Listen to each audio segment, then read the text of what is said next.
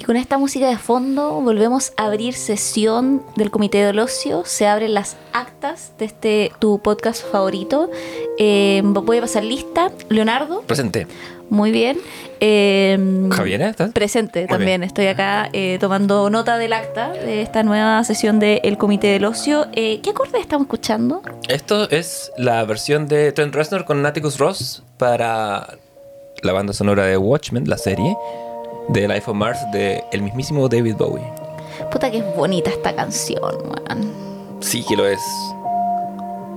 No, y esta versión es, weón, la cagó. Increíblemente buena, weón. Es sublime. Y viene al final de un capítulo increíble de una serie increíble. Es que cuando salen esos acordes, yo me acuerdo la primera vez que lo vi en vivo, como que dije, ¿what?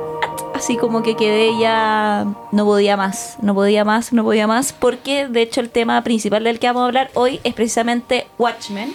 Pero centrado sobre todo, bueno, vamos a hablar un poquito de la novela gráfica y todo, pero nos vamos a centrar sobre todo en la serie de televisión de Damon Lindolf del año mil, no, no, perdón, 2019, eh, y que fue estrenada en HBO. Sí, Domingo no a es TV, domingo. es HBO. Sí. No es TV, es- puta, que eh, es súper cierta esa, sí. la Frases como esta, HBO históricamente ha estado, siempre tenido como una serie ancla, una serie que paga por todo, que primero fue, no sé, Los Sopranos, bueno, fue The Wire también, después fue Game of Thrones, claramente, y hoy por hoy, o sea, y esta miniserie de nueve capítulos es una de esas joyas pulidas, muy pulidas. No, pulísima. Sí, Yo diría que eh, Watchmen es como el Moby Dick de las novelas gráficas. Sí, eh, marca un antes y un después, ciertamente. Eh, da- la novela gráfica que aparece en el 86, entre el 86 y el 87, em, es fundamental. eh, eh, y genera, o sea, marca una época en el cómic. Eh, de ahí en más se eleva un poco el género de los superhéroes, que había sido siempre mirado muy como paria en medio de la cultura pop. Y es impresionante porque es lo contrario que, el, que su, su creador. Dicho sea de paso, fue escrita por Alan Moore y ilustrada por Dave Gibbons. Y Alan Moore en sus años se ha peleado tanto con la editorial, con la DC que lo publica, que si te fijas en la, en la serie de televisión, en los créditos sale como co-creada por Dave Gibbons, Neil, porque pidió que le quitaran el nombre. De hecho, sí, pues Alan Moore no aparece y esa polémica eh, anterior inclusive había estado en la película, como cuando se hizo la película de Watchmen, que es la que hizo Zack Snyder, con, con cual sí. ahí Leo tenemos... Yo no es que sea Snyderiana, se podría decir así, sino que como que no le, no, no le tengo tanto odio a Snyder como Leonardo sí le tiene. Vamos a tener un capítulo después para hablar de eso. a. Dedicado a las cosas que nos dividen. claro, un comité dividido. el comité de vídeo. Pero en el 2004, de hecho, eh, Gibbons dio su beneplácito para hacer la película y encontraba que Snyder podía hacer un buen producto y él no tenía problema. Como que dijo, sí, la voy a ver, como que buena onda. Pero Alan Moore dijo, como no sé por qué una weá que es. Bueno, igual también era medio pasado acá el argumento, pero tenía razón. Decía, no sé por qué una weá que es perfecta en su eh, materialidad, que en este caso era la novela gráfica de Watchmen, tiene que eh, pasar a un producto, que en este caso es el cine, solo para hacer más dinero para Hollywood, en el fondo, para que sea vendida y consumida y muy como la lógica capitalista de como dejemos las weas que funcionan en un formato, en ese formato y no las pasemos a otro formato. Ahí Alan Moore considera intrínseco a, a su obra, a Watchmen, el cómic, las múltiples capas de lectura. En Watchmen siempre hay dos o tres cosas pasando a la vez. Es como lo que dice la narración, la imagen que se ve en el primer plano. Y en el segundo plano hay algo atrás, como, no sé, los que lo han leído sabrán que hay un chico leyendo una historieta, Mm. hay, eh, es- a veces vemos lo que pasa en esa historieta dentro, que es una meta historieta por definición, una historieta dentro de la historieta. Entonces, eso considera que llevarlo al, y más encima en su momento al cine, que es un, es un, un vehículo lineal en el tiempo y que intenta resumir un, un mamotreto de 240 páginas en, en- en dos horas, donde, eh, porque Watchmen tiene mucha sobrecarga de información, no es como un cómic cualquiera. Muchísima. Es una cosa, y además que amerita relectura. Que de tiene- hecho, uno se pasa muchas cosas la primera vez que lo lee y como que no, no termináis de entender y cuajar y la segunda vez que lo lee dicen, ah, esto era esto. O cuando vi esto y no lo entendí, tenía que ver con esto otro que se va a explicar después, ¿cachai? Claro, y sin contar con que además cada número, cada revista suelta y después aparecen en, distintos compilados, termina con un material de texto agregado que le da como forma al mundo. Yo leí Watchmen la primera vez, yo tenía como 15, 16 años, y claro, definía su premisa como esto, ¿qué pasaría si los superhéroes fueran reales?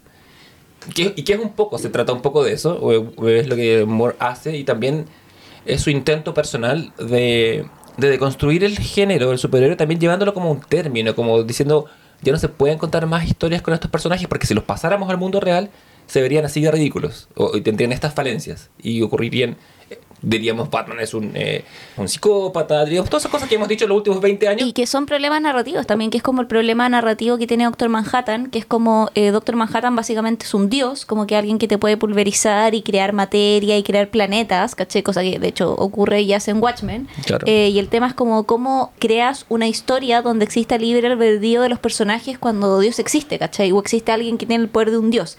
Ahí lo que se resuelve más o menos en Watchmen es que eh, como Doctor Manhattan tiene los poderes de un dios, es como un dios, no interviene.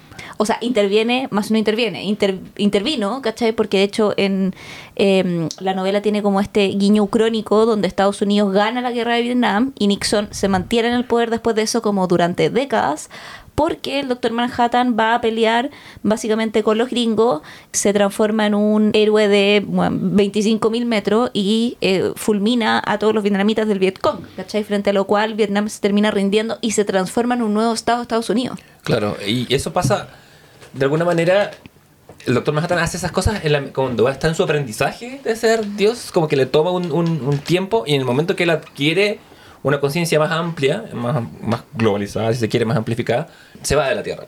Como que no le dura el momento. Y eso también lo vamos a ver un poco en la, en la adaptación que hace Lindelof y compañía para, para esta serie, que se plantea a sí misma Sí, no como una secuela, ni como una precuela, ni nada, sino como un remix. Exacto, Ese eso es es el muy concepto bacán. que él usa. Sí. Sí. y está muy bien usado porque vemos que los distintos elementos que componen Watchmen están expuestos, fueron como, literalmente fue desensamblado como un reloj y eh, después fueron puestos sobre la mesa los elementos para rearmarlos, de reconstruirlos de una manera distinta. Y que también trabaja muy en la lógica, eh, bueno, del remix, como, pero también un poco en la lógica mm, estructuralista, la manera de contar una historia que tiene eh, la novela gráfica, porque la novela gráfica van pasando muchas cosas, uno la va leyendo y dice, no entiendo para dónde va esto, como en términos como aristotélicos de cómo nos han enseñado occidentalmente y países que han sido colonizados por Occidente de cómo se tiene que contar una historia, que es algo que ya habíamos hablado también creo en el capítulo hace un par de semanas atrás, que fue el que hicimos de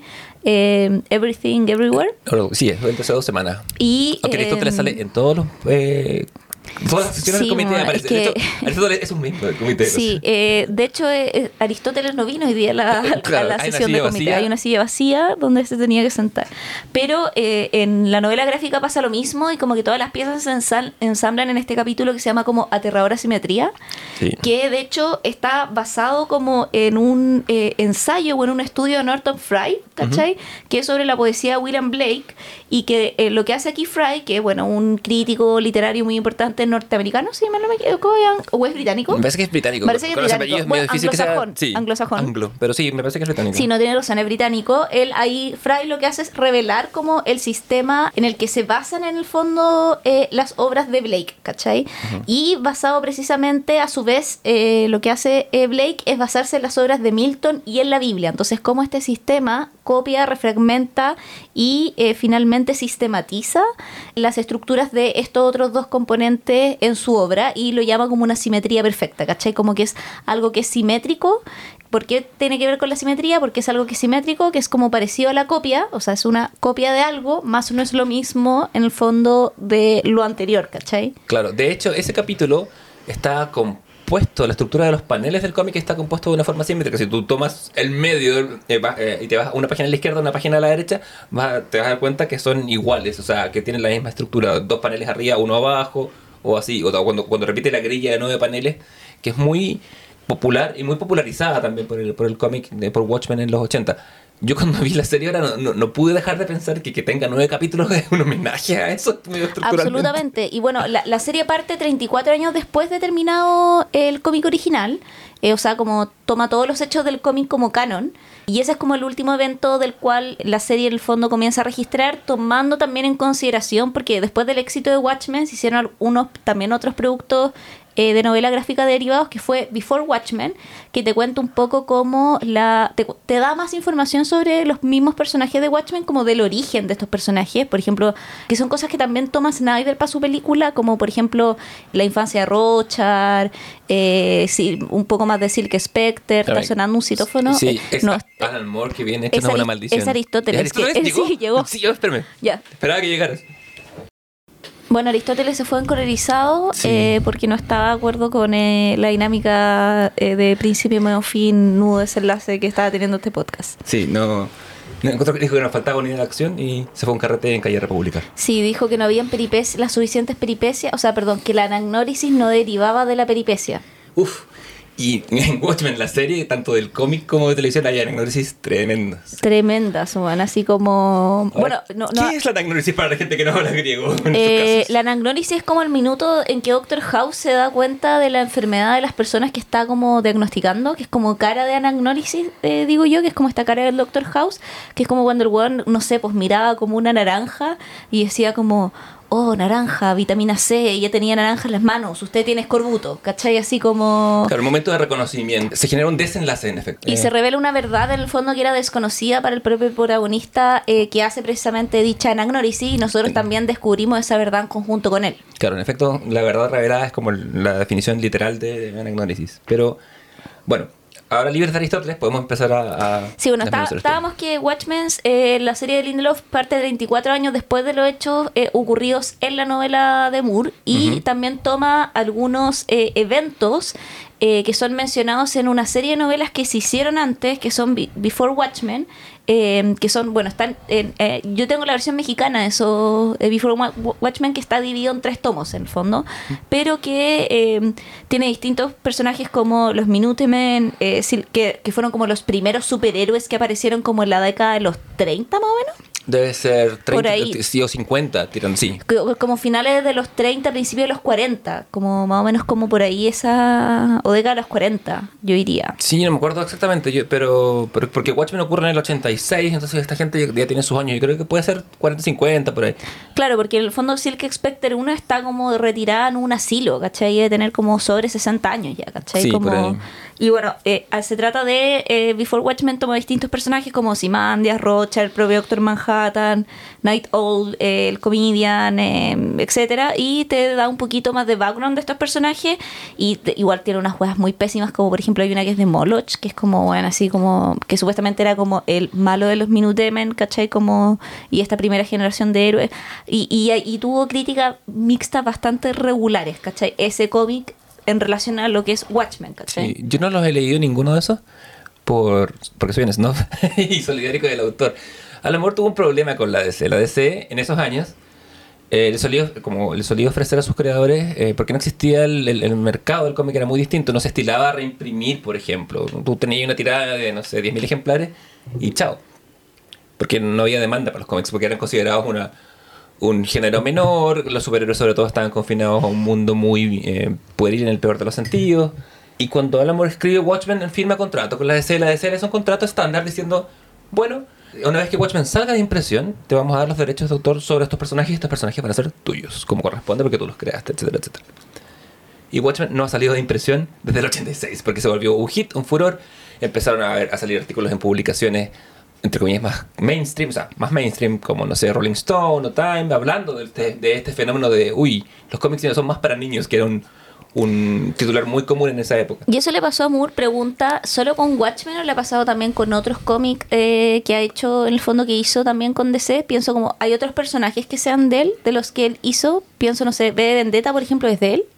B de Vendetta es de él, pero esta B de Vendetta la, él la publicó primero en Inglaterra en una revista que se llama Warrior o una editorial que se llama Warrior. Porque es de. Vértigo, creo, B de Vendetta.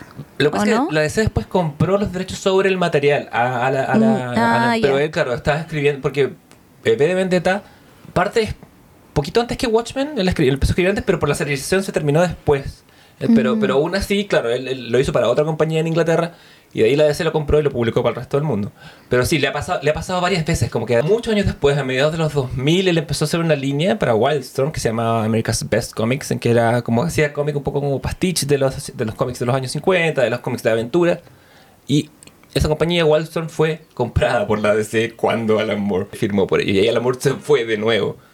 Y no quiere saber nada con estas creaciones hechas por encargo, porque siente que ha sido maltratado él en términos como de, de autor y le ha hecho como chanchadas feas, así como como, del- como mandar a un amigo de él a decirle, oye, la DC quiere, quiere, que- quiere que firmes la, la, la adaptación de esta de, de tal o cual cómic. Entonces al final dijo, ¿sabes qué? Hagan lo que quieran, saquen mi nombre. Y primero dijo, está bien, pero denle todo, toda la plata, todos los residuales al, al dibujante. Después, como ya, no quiero ni siquiera que salga mi nombre, por favor. No quiero que mi nombre se asocie con esto. Entonces, bueno, Igual yo creo que si él viera, porque bueno, él dijo que no iba a ver ni la película de Zack Snyder ni una weá que tuviera que ver con Watchmen, eh, pero yo creo que si viera en el fondo el trabajo de Lindelof estaría contento, weón. yo creo que lo vio y le gustó. Yo creo que lo vio y le gustó. No lo ha mencionado en ningún lado. No, sí, eso en, cam- mismo. en cambio, las otras adaptaciones siempre dicen lo malas que son y todo lo que han hecho con su trabajo y que le han hecho a mi niño. Y pero claro, acá, y cómo profitan de una weá que era buena y la destruyeron, ¿cachai? Y la cultura capitalista siempre destruye lo que es bueno. Es como ese dicho meme de no me dejáis tener weas lindas, ¿cachai? Mamá, ¿por qué no me dejáis tener weas lindas, ¿cachai? Claro. Que todo lo hacéis mierda. En efecto, y de hecho, bueno, eh, fue. Esta serie es del 2019. El 2018 empezó a circular en redes una carta que Lindelof le escribió a Alan Moore, que no, porque no se, no se pudo- bueno, porque Alan Moore no usa correo electrónico, es- vive, vive como un ermit- mago ermitaño en su comunidad de Northampton, en, el centro de Inglaterra, claro, en torno a él, y tiene una barba como la de Gandalf, y más.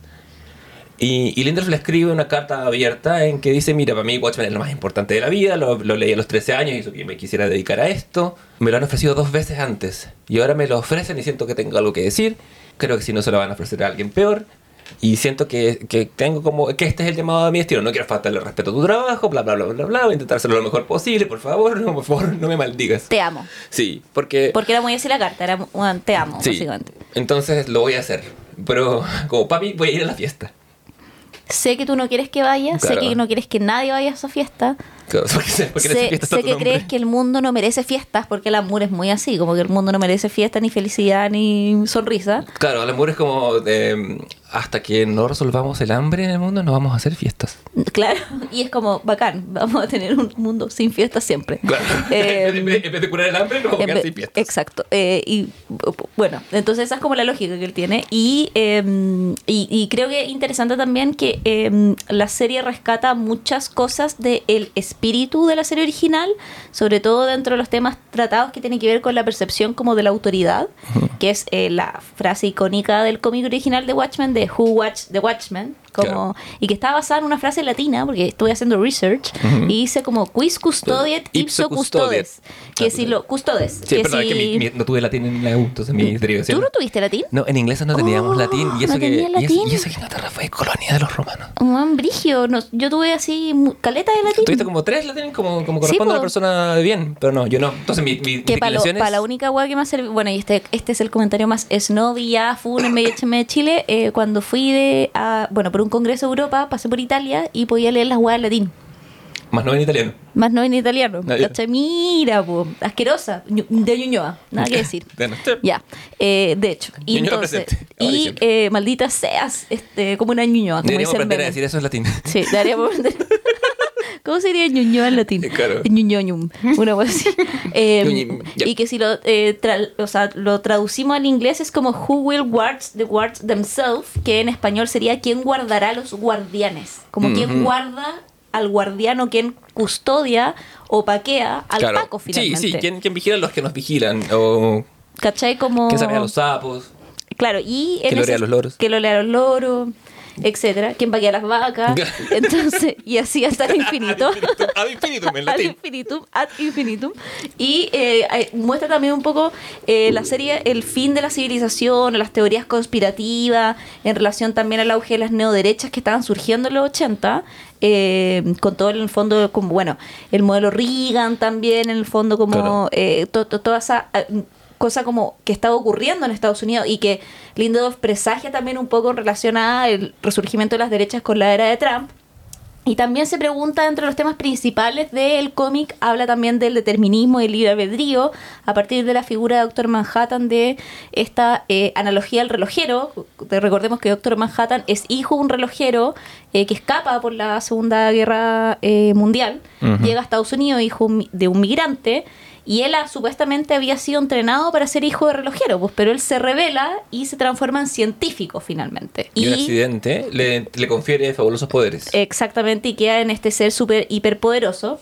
Y obviamente a partir de esto, y con otros seres que también, si bien eh, Ozymandias que otros de estos héroes no tiene ningún superpoder, tiene como eh, un genio, o sea, es como Einstein, una cosa así. Y también a partir del fondo de esta gente que es muy inteligente, o es muy buena para pelear, o es muy karateca, o es muy detective como Rochard, eh, que es como una especie como de Batman igual un poco.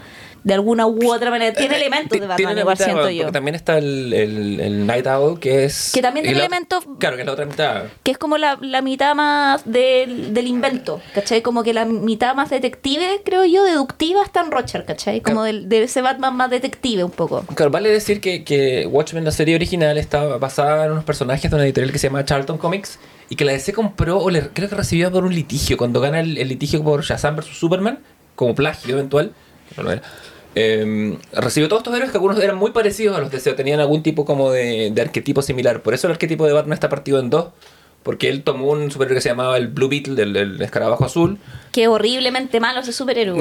Puta, sí, es como un, el- es como un chiste dentro de los superhéroes, pero.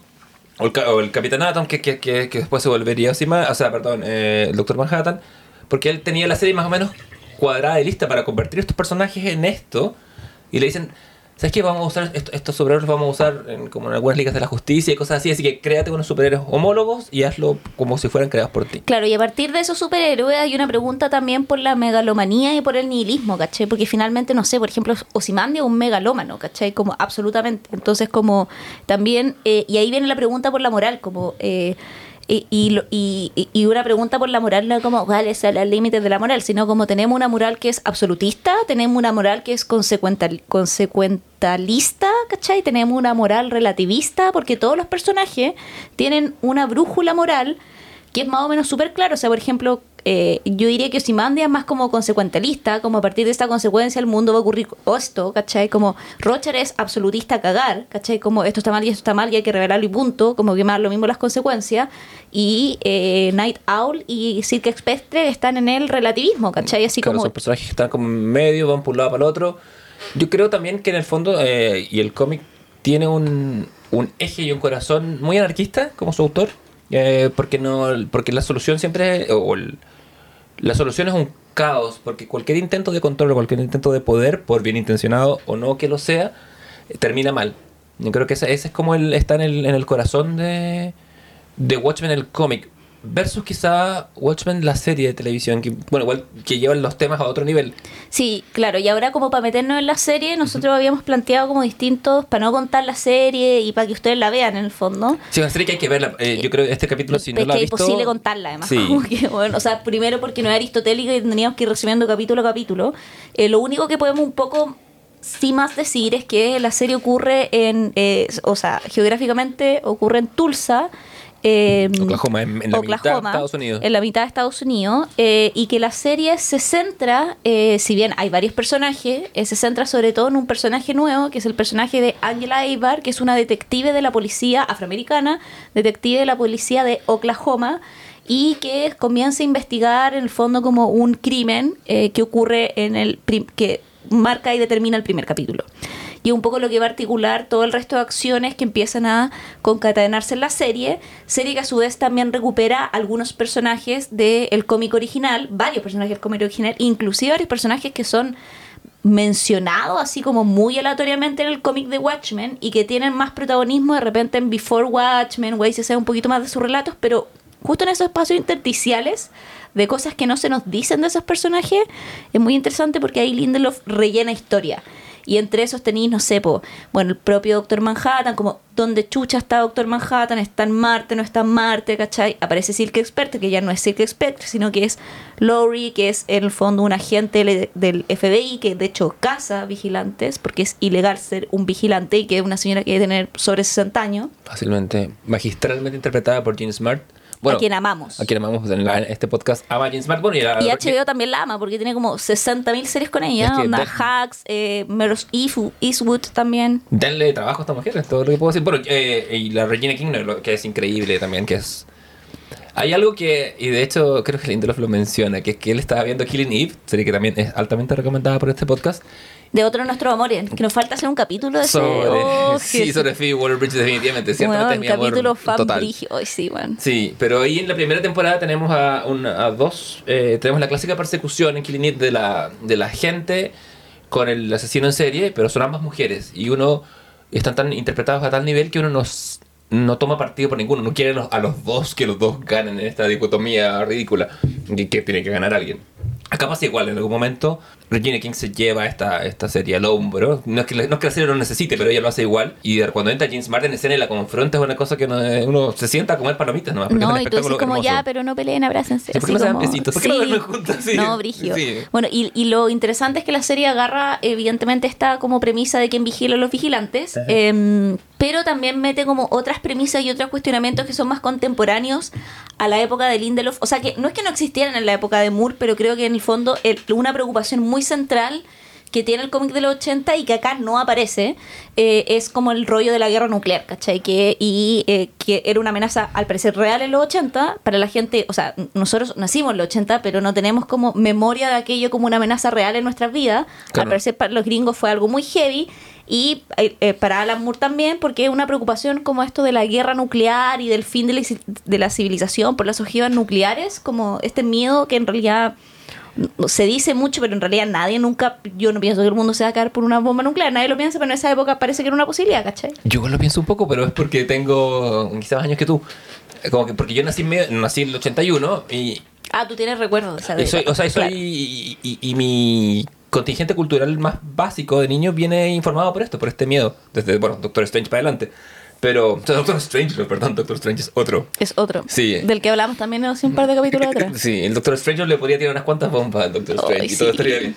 Pero, pero no, para mí es muy presente. El- o sea, em, cuando Jorge González canta en Pa Pa Pa, soy un, un artista de un hombre sensible que eh, se emociona cuando ve caer una flor o llora por cosas como el dedo que aprieta el botón.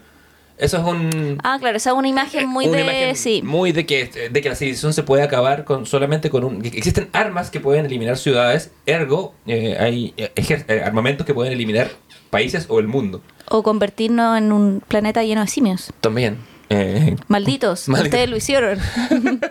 Qué gran final de película, es weón. un gran final, de- es tremendo. Spoiler para nadie, pero sí, bueno. pero, Pero- sí, spoiler para nada. O sea, hermano, si no he visto la guerra, o sea, el planeta de los simios, está ahí dentro, vivir dentro de un tupperware, weón. O sea, qué weón. Eh. Eres el simio, el planeta de los simios. Sigo viendo el planeta de los humanos. Pero. Bueno, dentro sí. de, lo- de los temas, eh, no sé si te, como para ir así como ordenando la conversación. Ah, sí, un- una sola advertencia al auditor es que Watchmen es una serie que se demora en llegar. Sí, Eh, pero que cuando llega, eh, concha tu madre es perfecta, weón, la cagó. Sí. En esta vida hay televisión o, y productos culturales que te hacen sentir más tonto de solo verla, pero Watchmen te va a hacer sentir más inteligente quizás o sea, porque que, es que. Watchmen no, eh, si bien uno no está entendiendo lo que ocurre, no está entendiendo lo que ocurre no porque no entienda los hechos que ve, sino porque todos los capítulos te entregan información que tú no sabes cómo se conecta. Y no sabes cómo se conecta porque todavía no te lo dicen. Y es como, mira, te tengo que entregar esta información en el primer capítulo de este personaje, en el segundo nos vamos a basar en esto otro, en el tercero voy a retroceder y voy a ir a principios del siglo XX. Y tú decís, ¿para dónde chucha va esto? Te van metiendo el personaje de Lori, no un personaje que entra al tiro, sino que entra como ya un poco avanzada la trama, ¿cachai? Entra en el tercer capítulo Claro, en y, el tercero de ocho, o sea, y- igual es como... y el personaje de Lady True entra en el cuarto. O sea, Aristóteles, antes de irse a su carta en República, muy eh, Aristóteles enojado. could never, Sí, dijo. nos dijo, "Es- ¿cómo es posible que estén hablando de una serie en que personajes claves aparecen en mitad, a- a- a- más cerca del final que del principio de la serie? O sea, claro, como que el- la presentación de eh, el, villano, o, o claro, hay como una presentación de un falso villano, que es el villano, pero no es el villano. Entonces, como que no hay, no hay un engaño al espectador, sino que hay mucha información que se dice y uno, que pasa lo mismo en el cómic de Watchmen, que uno empieza a leer y dice, no sé, como chuchana, poder terminar todas estas historias que van en paralelo, pero al final la serie lo hace y en una simetría perfecta, en un último octavo y yo, no, en realidad en un noveno episodio, como que el octavo es el que te termina de cuajar toda la historia y el noveno en el fondo el que une las piezas de la acción y es ahí donde ocurren, en el fondo el octavo es donde ocurre la anagnórisis, la gran anagnórisis de la serie al, al final del capítulo 7 y la explicación de esa anagnórisis en el 8 y la 9 es la resolución de las peripecias. Claro. De hecho, en el cómic de Watchmen hay un cliffhanger que es el quizá el más grande de la historia del cómic que ocurre en el último cuadro del, del penúltimo capítulo, del número 11 de 12, que es cuando un personaje está, el villano de la serie, por así decirlo, expone su plan, muy haciendo exposición de villano de cómic, diciendo va a pasar esto, esto, y en la humanidad va a quedar esto. Y el héroe, el antihéroe, le dice, no, porque vengo a detenerte. Y el villano le dice, yo, ¿crees que acaso que soy un villano de cómic? Esto lo hice hace 35 minutos, te lo estoy explicando porque ya pasó. Y la serie de televisión hace lo mismo. Hace exactamente lo mismo. Y lo hace, dos, lo hace por lo menos dos veces. Bueno, lo hace como dos, tres veces. Sí, y ahora que yo la vi nuevo dije, o sea, Doctor Manhattan lo hace, lo hace otro personaje, así como, como ocurre varias veces, como esto ya pasó, esto no pasó, como eso ya está pasando. Claro, ¿cachai? sí, esto ya fue, amigo. O sea, la presentación de Lady True es eso, como que ella dice como, eh, yo les quiero ofrecer un hijo, y es como después, ella se corrige y dice, perdón, me expresé mal, Claro. yo les hice un hijo, y es como, concha, así como... Claro, porque- una- una- un- este personaje va a sobornar, tiene un terreno y va a sobornar a una pareja que vive en esta granja. La pareja, la chica, la mujer, son de apellido Clark y la mujer se llama Louis. Sí, Hello, o sea, Superman. sí. Eh, Y vienen a una granja y sí, y, cuando- son granjeros, güey, Ah, o sea, eso- basta. ojo que cuando eso pasa, además, cae una luz del cielo porque cae un objeto a la Tierra. Claro, que, que el fondo Simandeo, ¿no? Y- Sí, sí, pues, sí. ca- cae una nave espacial en la granja de Louis Clark. Claro, o sea, Pero- hay una, hay un hay mucho guiño, hay también varios guiños a Batman que vamos a discutir después cuando Claro. hablemos del tema de las máscaras y todo eso también. Claro, pero ese- eh, lo bonito de ese capítulo es que el personaje de Lady Drew, que es esta, esta científica dueña de una corporación, que cuenta en algún momento que ella estudió en el MIT y cuatro años después lo compró de toda la plata que había logrado amasar, les plantea a ella el tema del legado. Le dice, el legado no es tener plata porque ustedes no pueden consumir su dinero, el legado es tener hijos que puedan heredar esto. Y esta es una pareja infértil. O sea, y, le ella dice les- el- y ahí les ofrece... El legado está en la sangre, les dice, ¿cachai? Onda, legacy is in blood, not in land. Y yo, esa frase es como, ¡ah! Ahí tienen súper ricos. Sí, Ah. es como. Bueno, pero. Bueno, los super, es porque los súper ricos también se hacen así, pues se hacen heredando, Mm. en su inmensa mayoría. No, bueno, nada, te, te iba a decir que en, mi- en mi juventud leyendo Watchmen, y esto lo sabrá cualquier aficionado al cómic en los 80-90 en Chile, acá llegaron las ediciones españolas, creo que de Norma, por revistas sueltas, que tenían hasta el 11. Oh. Y vivimos una generación entera En el engaño. O sea, en el suspenso total, como que. Y termina en el 11 y, y esperando el número 12 que alguna vez iba a llegar. No llegó nunca, como Godot. Y. Como la alegría. Sí, llegó. Llegó en forma de fichas, llegó- más no. Más no, claro. Dinero no veíamos, solo fichas. De ahí hasta que pude encargarlo por Amazon. Pasaron años de, y no sé qué hicieron mi- mis padres en, en generación para eso, entonces ya me había desprendido de eso, como que, pero no había internet a la cual recurrir para saber qué, qué pasaba. No, porque ahora en el fondo cualquier novela gráfica se digitaliza y podía encontrar páginas donde leerla o ver Sí, qué está pasando. El mismo día. El- yo- los miércoles salen los cómics nuevos en Estados Unidos. Sí. El miércoles la podéis leer en cualquier lado. Entonces, cuando hago como un archivo de, de tanto de la precariedad o las cosas a romantizar de esos tiempos, está ese cliffhanger de Watchmen. Pero bueno, en el fondo, bueno, tenemos esta serie nueva eh, que agarra es- este es tema de eh, los vigilantes y que tiene que ver con este conflicto con la autoridad y la moral. Pero aquí la pregunta es interesante porque es como quiénes dictan y quiénes siguen las leyes del orden, porque eh, nos dicen que esta serie que de hecho está ocurriendo en tiempo real, o sea, se estrenó en el 2019 y está ocurriendo en el 2019. Un par de años antes ocurrió un ataque a los policías en la ciudad de Tulsa, en Oklahoma, que se llamó la Noche Blanca. ¿Por qué? Porque ocurrió la noche de Navidad, donde gente enmascarada entró a las casas de los policías a acribillarlos. Y de los cuales sobreviven muy, muy pocos policías. Y a partir de ese hecho, un senador, que es el senador King, que es un personaje dentro de la serie, propone una ley de protección donde los policías ahora están encapuchados. Y los que son detectives, que es esta figura como del policía un poco más. Menos de medio pelo, así como el. Claro. el- El- como el- bueno, hay un jefe de policía Claro. interpretado por Don Johnson, que siempre será que es de Miami marav- Vice. Muy maravilloso actor. Sí. Y eh, los que son detectives son casi como los vigilantes de Watchmen, porque están con vestuario y todo, ¿cachai? O sea, como, Claro, de hecho para- hasta tienen nombres. Sí, tienen nombres así como de superhéroe, nombres código, que se les dice, que son, están pensados para proteger su identidad. Es- esa es la justificación. Pero eso de es este brígido, acto. porque por ejemplo, yo aquí cuando vi la serie, como la serie se estrenó en el 2019, y el 2019 también ocurrieron un par de cosas en Chile, Era una serie que podías ver en las noches de, de toque de queda. O sea, era heavy porque yo decía como los, los policías en el fondo están enmascarados y tú no sabes quiénes son. Y era lo mismo que cuando tú ibas a, a una, no sé, pues ibas a una marcha y veías que estaban los policías, lo- los pacos de fuerzas especiales y no tenían nombres, ¿cachai? No tenían identificación. Entonces tú decías como, ¿quién, ¿cómo no puedo verle el rostro a esta fuerza, la ley y el orden que debería estar el rostro descubierto protegiéndome? Supuestamente esto es para que se protejan pero también un poco la serie planteaba el enigma sobre el derecho también anonimato, porque cuando yo voy a una marcha o cuando alguien va a una marcha, también tiene el derecho a proteger su identidad, pues, ¿cachai? Que es lo que hace, por ejemplo, los que se, el, el movimiento capucha, ¿cachai? Entonces como que tú ahí entrabas en un cuestionamiento moral muy interesante, porque yo decía como, un policía no puede estar a rostro descubierto, ¿cachai? Como... no forma parte de, o sea, de hecho, forma parte de cualquier policía del mundo la obligación de mostrar su identidad. Todos los policías en todo el mundo tienen un número, un nombre, una forma que los eh, sanciona como oficiales de la ley y que una vez que eso no está, o sea, arranca. Claro, porque en el fondo también hay como una, o sea, es la impunidad total, pues, ¿cachai? Como... Sí, es, es, tener el poder y no y el poder descontrolado, el poder que no, que no tiene accountability, que le dicen los gringos, que todavía no encontramos cómo traducirlo. Claro, y que te, cuentan en la serie que esto más encima como que hay varias otras ciudades y estados que lo están como replicando, porque parece que como que ha funcionado bacán y ha bajado la delincuencia, efectivamente, según la serie, puta, porque obvio es como me detiene alguien que no tengo idea quién es y después sí eh, el, policía me pega o me, o me maltrata o viola mis derechos humanos y me dicen, ya, pero ¿quién era? No tengo idea porque estaba con máscara, ¿cachai? Ah, entonces, filo, no te creemos, ¿cachai? Claro. De hecho, la, primera, la primera secuencia de la serie involucra a un policía que hace una detención y él tiene que llamar a una central para que le desbloqueen el arma. El policía no puede llegar a disparar. Claro, porque esa otra cosa que tiene ahora como también, que ellos no portan armas si es que no les dan un permiso para poder portarlas, un poco también para regular el uso supuestamente, como claro, porque ese es como supuestamente el equilibrio que la serie intenta mostrar, que existe esto de que el policía está enmascarado, pero al mismo tiempo tampoco no se le dan como todos los privilegios del mundo para portar todas las armas del mundo por el tema de brutalidad policial. Entonces tenemos una policía que en teoría eh, es menos brutal con los ciudadanos, pero al mismo tiempo también es más anónima. Claro, bueno, como tú bien planteabas recién, la primera Watchmen tiene mucho que ver con el miedo al, a la guerra nuclear.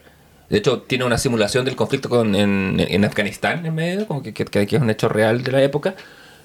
Yo creo que en el proceso, en el cómo lo haría yo, de esto, que hubo que, que tuvo que preguntárselo a un grupo de escritores, eh, lo primero que sancionan o establecen es que sea contingente también está en el día de hoy, y se pregunta cuál es nuestro miedo. Y creo que el miedo ya no viene de los cielos, no viene del hecho que vamos a estar conversando y, va, va, a caer una bomba que nos extermine, sino que viene de la figura de poder, lo cual, lo cual no es tan reciente para nosotros los latinos, en particular para los que pasamos por procesos de, como de vivir en dictadura, por ejemplo. Yo el, el, el miedo y el desprecio a las fuerzas del orden lo, lo heredé o lo construí ahí. Pero, pero los gringos recién ahora les bajó eso. No todos, por supuesto, porque los gringos negros, la gente de color, siempre lo ha tenido por razones que son evidentes y aparentes y porque la crisis del racismo bullente ocurre justo en este momento. O sea, claro, y ahí también lo interesante es que eh, Lindelof agarra una crisis que es sistémica y estructural, que tiene que ver precisamente con el racismo y con un hecho olvidado. Y cuando digo olvidado es porque una hueá que no se pasa en los colegios en Estados Unidos. De hecho, después yo vi un capítulo de. Ay, este talk que también es de HBO con el mm, Olivier, el ¿cómo se llama? John Oliver. John Oliver, perdón. Que eh, hablan precisamente que en Oklahoma los mismos establecimientos públicos no hablan de la masacre de Tulsa, que recordemos es la ciudad donde están ocurriendo estos hechos, y que Tulsa era eh, un pueblo, o sea, un pueblo, una ciudad muy próspera eh, de Estados Unidos donde había una comunidad afroamericana importante que también era muy próspera económicamente en relación como a otras en el fondo comunidades dentro de Estados Unidos. Pensemos que este es un Estados Unidos al sur, vale decir, eran eh, comunidades que habían sido esclavizadas anteriormente. Y precisamente en esta matanza eh, ocurre en lo que se llamaba como el Wall Street negro, que era precisamente un lugar de Tulsa donde vivía prioritariamente la comunidad afroamericana y que es eh, masacrada por el Ku Klux Klan, básicamente. O sea, llegan con pistola un día y inclusive onda, aviones bombardeando 30 cuadras que fueron quemadas, donde hay, o sea, algunos historiadores hablan de cientos de muertos, otros hablan de miles, para que se pueda ver como la... Eh, lo difícil que es como poder en el fondo historizar este momento porque nadie lo registró, ¿cachai? O sea, la única, el único registro que tenemos, de hecho, son de los sobrevivientes, como por ejemplo yo estoy buscando material que en mayo del 2020 Viola Fletcher, que fue una de las sobrevivientes con 107 años, lo cual es brigio porque aparece un sobreviviente de Tulsa en la serie que también tiene más de 100 años, o sea, viola, una señora de 107 años va al Congreso de Estados Unidos y dice como, bueno, yo estaba en Tulsa, era una niña, vi un avión, cayó una bomba, llegaron buenos con metralletas a acribillarnos, donde supuestamente el origen de esto era un eh, incidente que ocurre como en un ascensor en uno de estos edificios de precisamente el centro de Tulsa, donde un chico que era... Eh, afroamericano y que era de color, precisamente sube, o sea, él tenía permiso para entrar a este edificio, era la época de la segregación, para poder usar el baño, pero había un permiso que estaba conversado, todo bien, se sube al ascensor y una de eh, las chicas está en el ascensor, eh, sale como gritando. La versión en el fondo es que él da es que como, bueno, me tropecé y le agarré el brazo y ella como que se asustó y gritó, porque además ellos se veían todos los días en el ascensor, por tanto no era una, una persona que no se conocieran, porque ella trabajaba en ese edificio, que era una mujer de 19 años y creo que él tenía como 24, 25, y se lo llevan detenido.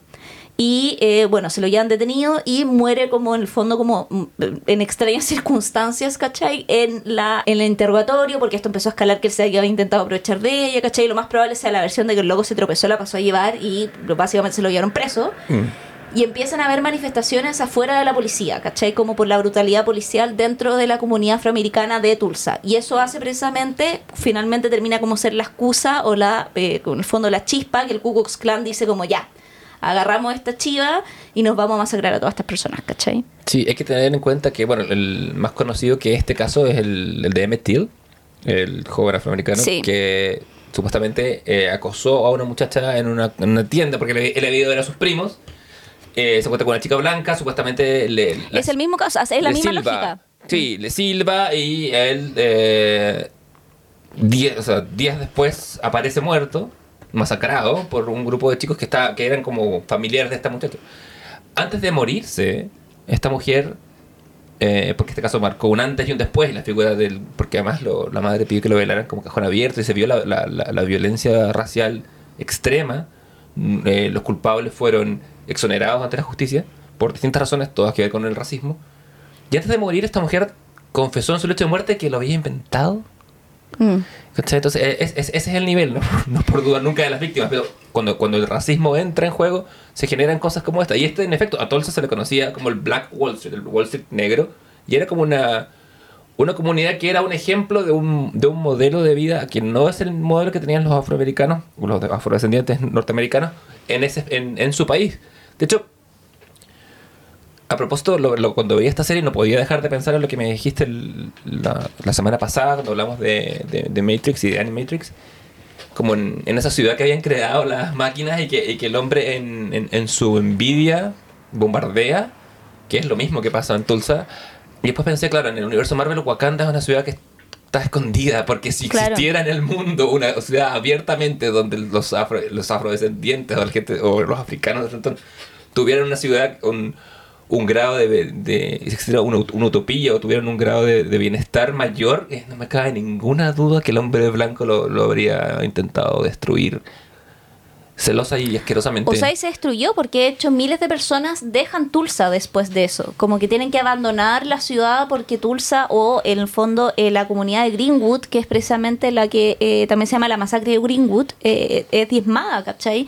En relación a lo que estaba... mm, eh, comentando esta historia, claro, ocurre o el hecho que eh, enciende la cerilla precisamente y le da el pretexto, porque finalmente el pretexto del que se agarra al Ku Klux Klan para ir a masacrar a una comunidad es que, claro, Dick eh, Rowland, que era, este que era un limpiabota afroamericano de 19 años, es acusado de eh, agredir a Sarah Page, que es esta operadora de elevadores. Ella operaba el ascensor y ella tenía 17 años. Entonces él subía al ascensor todos los días porque tenía que usarlo para ir al baño. Entonces ellos se conocían, ¿cachai? No era como que no se hubieran visto por primera vez. Y precisamente él es puesto bajo custodia.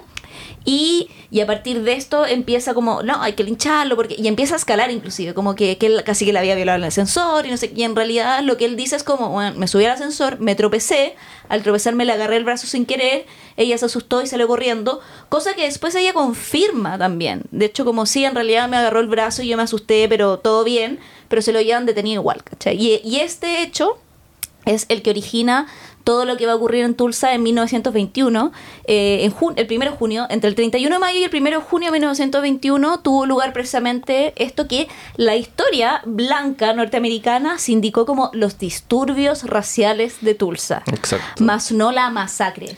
Claro, más no el exterminio sistemático de un grupo de gente.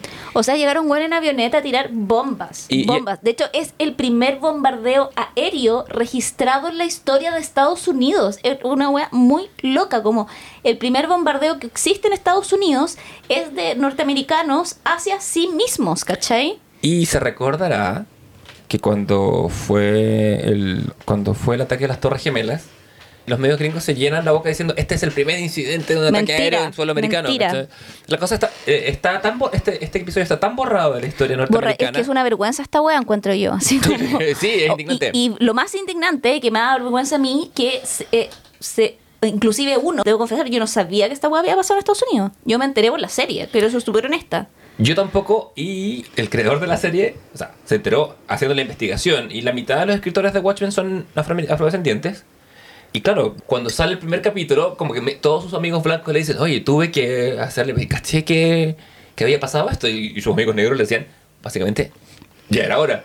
De hecho, se volvió lo más buscado en Google. La noche del estreno de Watchmen fue la masacre de Tulsa, que es en una serie en que vamos a ver hombres que se teletransportan a, a Júpiter, vamos a ver clonación, vamos a ver un montón de hiperconceptos de sci-fi.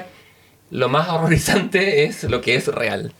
Que es- Exactamente. claro, que es el horror del odio. Y ese odio, la serie parte con este hecho, con un sobreviviente de la masacre, porque la serie va, va a tratar temas, creo yo, fundamentalmente de las heridas que se guardan. Y se guardan y se esconden detrás de una máscara en este caso. Claro, y, y también en el fondo, como la máscara busca, que en ese sentido busca proteger, pero también busca esconder precisamente esas heridas que están detrás y que tiene que ver también con la sanación de, de eh, precisamente del trauma mismo, que es como lo que se basa, por ejemplo, y aquí la serie creo que le pega varios como chirlitos a Batman, como en varias frases, porque finalmente Batman, ¿por qué toma como la capa y la y se pone la máscara?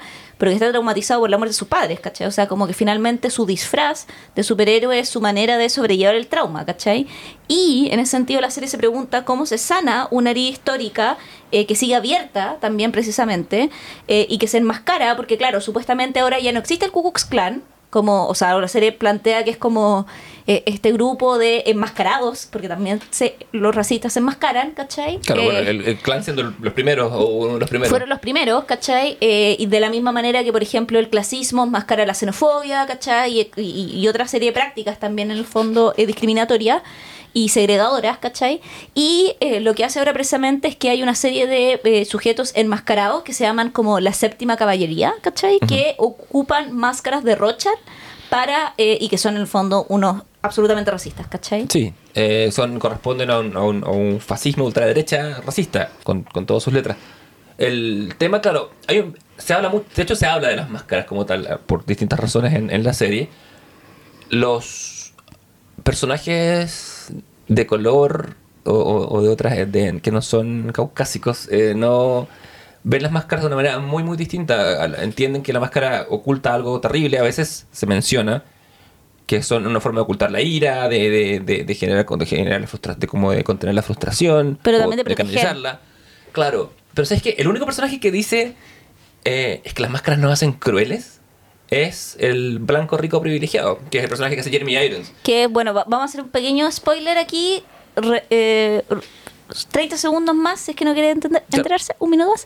Pero bueno, el personaje Jeremy Irons hace la versión vieja Ozymandias, en el fondo, lo cual se entiende la, cuando aparece uno dice, puta, este hueón es Ozymandias, o sea, es como me obvio y se comprueba al tiro al capítulo siguiente que vuelve a aparecer. Claro, que igual es como capítulo, no, es como capítulo como 5 o 6 que se, se genera como la... La certeza. La certeza Pe- oficial. Pero uno tiene una sospecha que ya está clara en el segundo capítulo por cómo lo tratan, por cómo... O sea, por- ahí me inclusive antes, porque aparece la estatua de, de Noro, ¿cachai? Y ahí tú, ¿cachai? Que es él como... Ah, ya, Hay, un perfecto. hay una hay una carta robada tremenda ahí, que es cuando aparece la estatua. Yo creo que es como el capítulo 4, cuando aparece Lady True la primera vez. Que, eh, que Sally Jupiter, no me acuerdo su nombre, perdón, no me acuerdo de su nombre polaco, era Jutsipech o algo así. Le dice, ¿Is that Iron Bite? Al ver la estatua, y él le dice, Yes, it is. Y tres capítulos después te das cuenta que estaba diciendo la verdad, literalmente. Sí, pues porque es él, ¿cachai? Estaba Sí. como, o sea, no era una estatua, Claro. sino que era él como, y era como, se, se pegan ahí un eh, Star Wars, porque en el fondo es como que lo criogeniza estilo... Como Han Solo en Sí, Carbonita. po, Sí. pero lo mismo Noro, una wea así. Y se pegan un y, y hay un juego de... Temporalidades. Sí, de temporalidades. Que, Nuevamente, Aristóteles could never. que Lindelof dice que se lo robó a So 2. ¿Viste esas películas de Sí. So? En So 2, yo no me he enterado, lo sé porque le, escuché una entrevista a Lindelof. Eh, él dice que vio, la vio así como con un ojo pendiente y, ahí me parece que el, el Danny Wolver está buscando a su hijo. Y el hijo está, ha estado ahí todo el tiempo, sí. Spoilers para. Oh, puta, sí, ya, bueno. Phil, igual este podcast es el podcast medio de los spoilers. Sí. como- igual hemos tratado de no revelar los spoilers. No vamos a revelar el más brígido de la serie, No, ni por, si acaso. O sí, porque si no, no vamos a poder hablar del tema. Pero, pero ahí vamos a decir ya, pause acá y después siga conversando. Pero sí, en So, todos al parecer, yo no la he visto, sé que... eh, Sí, eh, eso eh, pasa, está- sí. Y, está- y ve como unas imágenes como en el- eh, que fueron grabadas antes. O sea, jura que tiene que buscar a su hijo, su hijo está al lado encerrado en una caja. Y es interesante el tema, de hecho, de la máscara, porque hay un, eh, bueno, una de las frases con las que cierra la serie, que es una frase que le hace Will, el- este personaje que es este eh, hombre de sobre 100 años, literal, que sobrevive a la masacre de Tulsa siendo un niño. De hecho, es un niño que escapa con una guagua, con la cual, eh, que es una niña también, eh, literal, es una guagua que se la lleva en brazo y que después terminan creciendo juntos y se terminan enamorando y se terminan casando. Y nos cuentan también un poco la historia del pasado de Will, quién es su familia, cómo se conecta con la protagonista, etcétera. Y él le dice a Ángela en el último capítulo, le dice como eh, que eh, tú no puedes, ¿cómo era? Ah, porque lo anoté textual. De hecho le dice, you, can, you can't heal under a mask, wounds need air. air. Como, y es brigio, porque es lo mismo que cuando tú te ponías un parche curita, te lo ponía al principio para que la herida cierre, pero cuando aparece la costra te tenés que sacar parche curita porque la herida necesita respirar, porque si te quedas con el parche curita o el parche para siempre, la herida no se cura, po, man. No, pues, y en este contexto, en esta serie que comienza en un teatro, termina en un teatro, y que se centra en Tulsa... eh, Y el teatro representación y la máscara también es la representación del héroe, o sea, hay una weá muy simbólica también. Sí, ahí. totalmente. Hay círculos que se van cerrando, que se cierran perfectamente. Esta serie es, eh, es- perfecta, me venimos a decir. En, esta, en, en este, en esta serie, en, en este momento, ¿cuál es la, la herida abierta de Estados Unidos? Claramente es el racismo. eh, y ocurre esto en una ciudad, un episodio que ha sido enmascarado o borrado. Es- y ese es el, creo que el sentido de la serie en algún momento. Como es necesario decir quiénes somos, ¿no? Y, y- lo largo se va examinando en el caso de relaciones que se destruyen, de, bueno, de conflictos que se generan a, a niveles como incluso nacionales. Todo por el por el engaño, más que, más que por el engaño, no es que por la mentira, por el, por el, el hacer creer que aquí no, no hay nada, uno no puede hacerse responsable. Creo que, creo que ese es el como el mensaje último de la serie, junto con otras cosas más que, por ejemplo, nos de- deberían hablar, que yo sé que es tu capítulo favorito, que, que se examina dentro de todo lo que implica la responsabilidad y, y la- y y la historia personal de y la memoria, eh, en algún momento se vuelve, est- el foco se, se centra en las relaciones personales. Claro, porque en relación a, a esta como relación que muestra la serie de memoria e identidad, como y, y aquí también vemos cómo todo está interconectado, ¿cachai? Como lo estábamos hablando recién de esta historia racial eh, y, del racismo finalmente sistémico de Estados Unidos y que sigue siendo sistémico porque no ha, no hay una historia en el fondo que nos hable también sobre esto, eh, como las máscaras ocultan el trauma, que eh, para poder saber quién soy eh, tengo que saber de dónde vengo también. Entonces es como que la única manera en que Ángela, que este personaje, puede como sanar es conociendo su historia. Y precisamente su historia también tiene que ver precisamente que ella eh, proviene de una, de- fondo de una familia que estuvo, en la, sobrevive a la masacre de Tulsa, pero también sus padres en el fondo terminan yendo como a Vietnam y ella también nace como en este Vietcong distópico ucrónico, ¿cachai?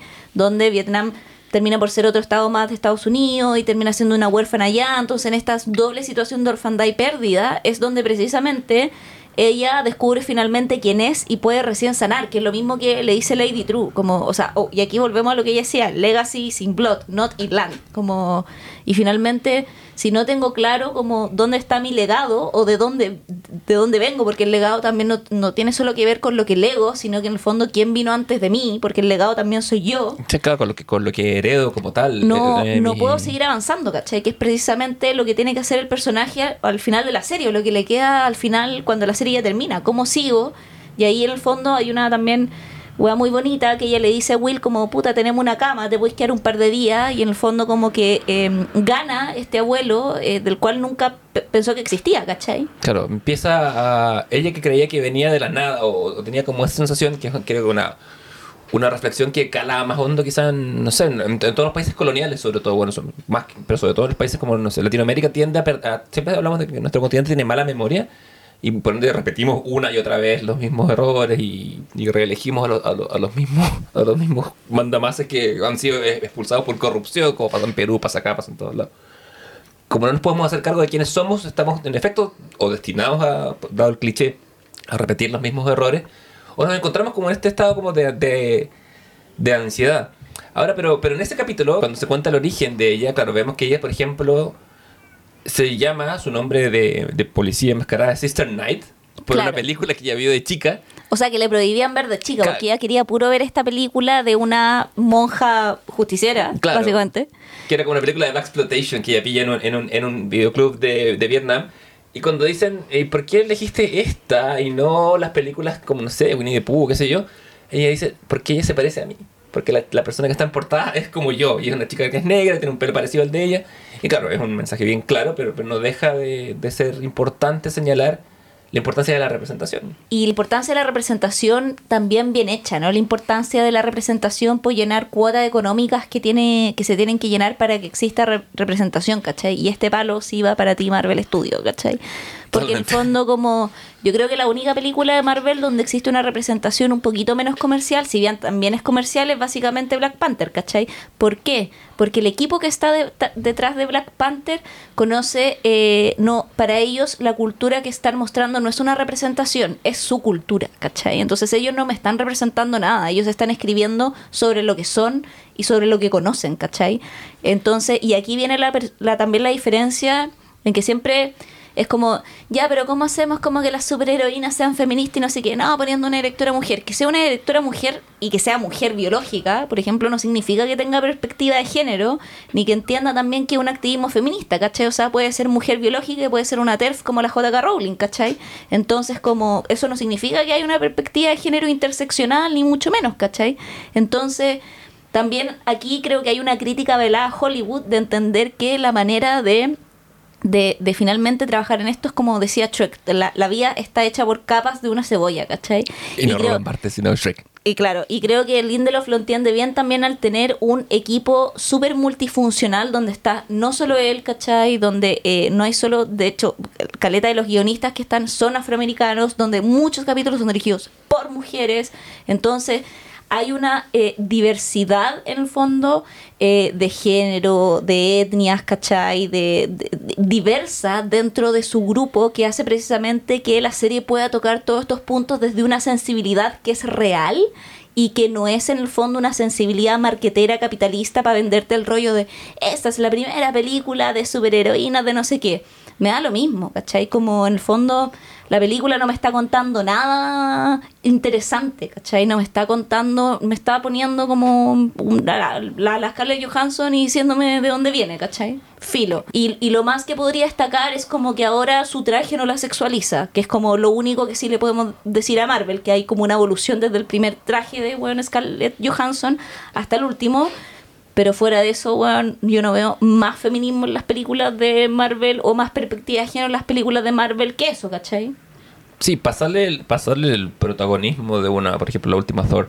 Pasarle el protagonismo a una mujer y no a un hombre y no hacerse cargo de la, del cambio de visión de mundo que eso conlleva y mantenerlo en el mismo esquema es tener un títere nomás. No es, es igual de machista. Tenemos que entender que, que el que machismo y feminismo son actitudes que se que van independientes del género que, que la persona profesa o expresa, son actitudes que tienen que ver con el poder y con las relaciones de poder entre. No es, no es, no basta con, o sea, ay, pero mira, tengo una Thor que es mujer, ¿cachai? No es, no basta con la caricatura. Exacto. Y, y en ese sentido, también la serie comienza precisamente a profundizar en relación a estas eh, como caricaturas que inclusive se dan también en las historias de cómics, porque nosotros podemos pensar como el gran, como, o la gran pareja romántica de los cómics de superhéroes son Batman y Robin.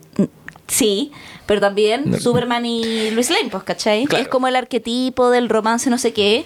Y acá también es interesante porque finalmente yo creo que, y pues, esta es una hipótesis mía viendo Watchmen, pero yo creo que la wea, y es súper cliché esta wea. Yo creo que de- Lindelof dijo, dijo, oh, esta wea va a ser súper cliché, ¿cómo la hago?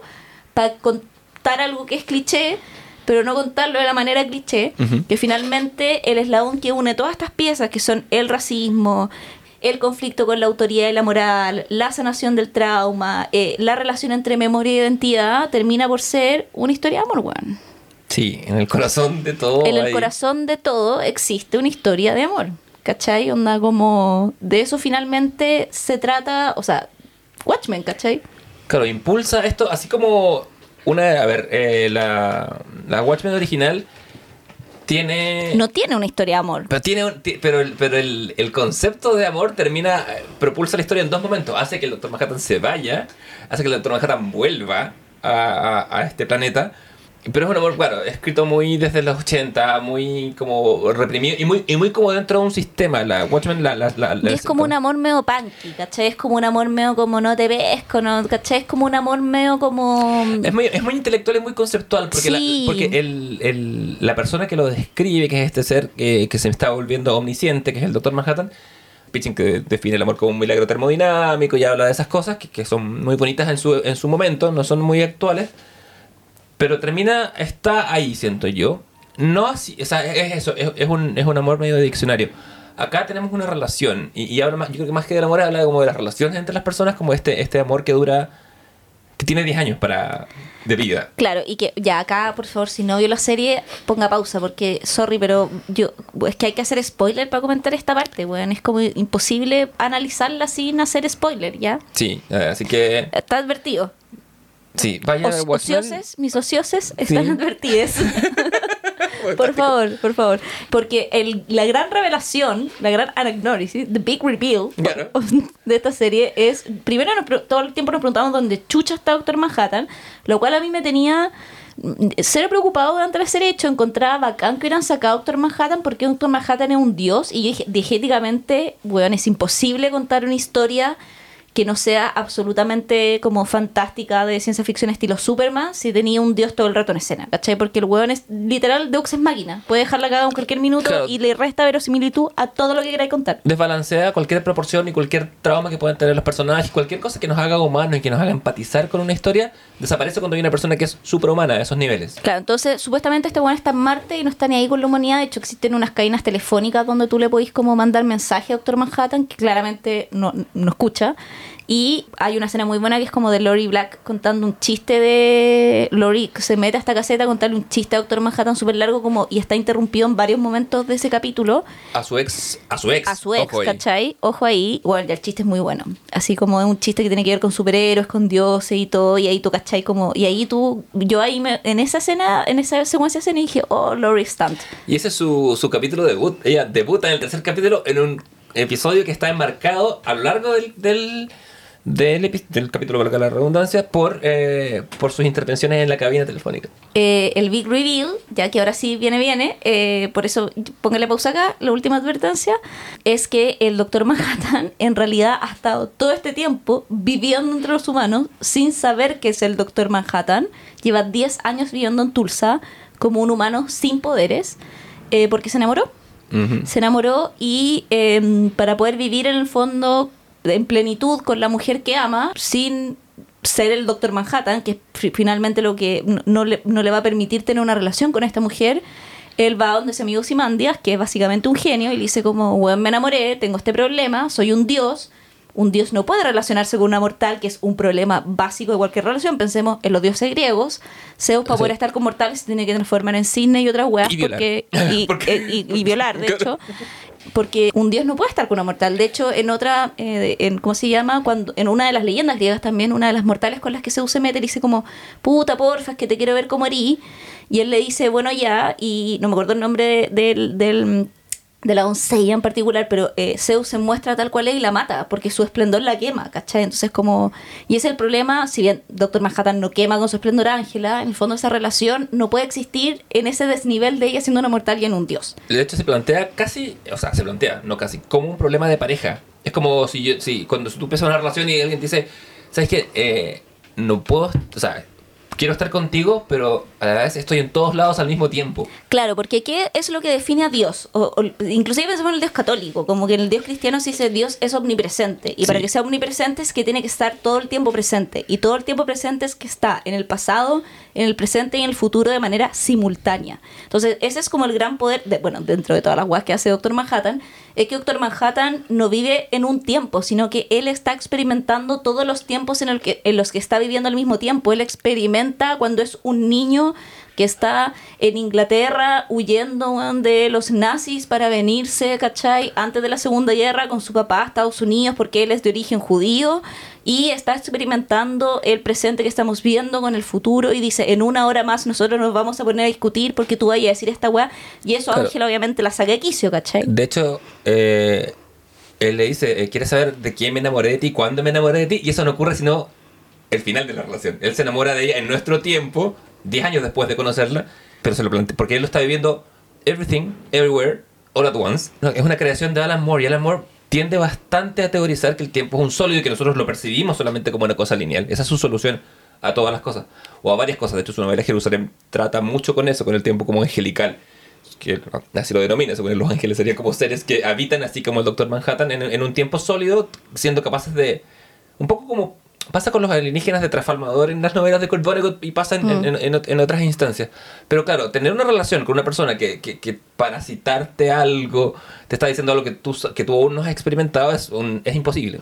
Claro, y ahí él va a ver Osimandia y Osimandia le dice, mira, tengo esto que a lo mejor te podría ayudar, que es como básica, es muy bonita la metáfora, porque es como un anillo que tiene como un puntito suspensivo que es como de un metal, no me acuerdo cuál era. Es el símbolo del el primer elemento de la tabla periódica, es el hidrógeno, que es el, el símbolo que él elige para ser superhéroe primero que todo. Cuando, cuando le dice, oye, cuando la gente de marketing en el cómic le dice, oye, vaya a tener que ser un superhéroe, necesitamos un símbolo, le dice, esto me parece elegante, es el símbolo del primer elemento atómico.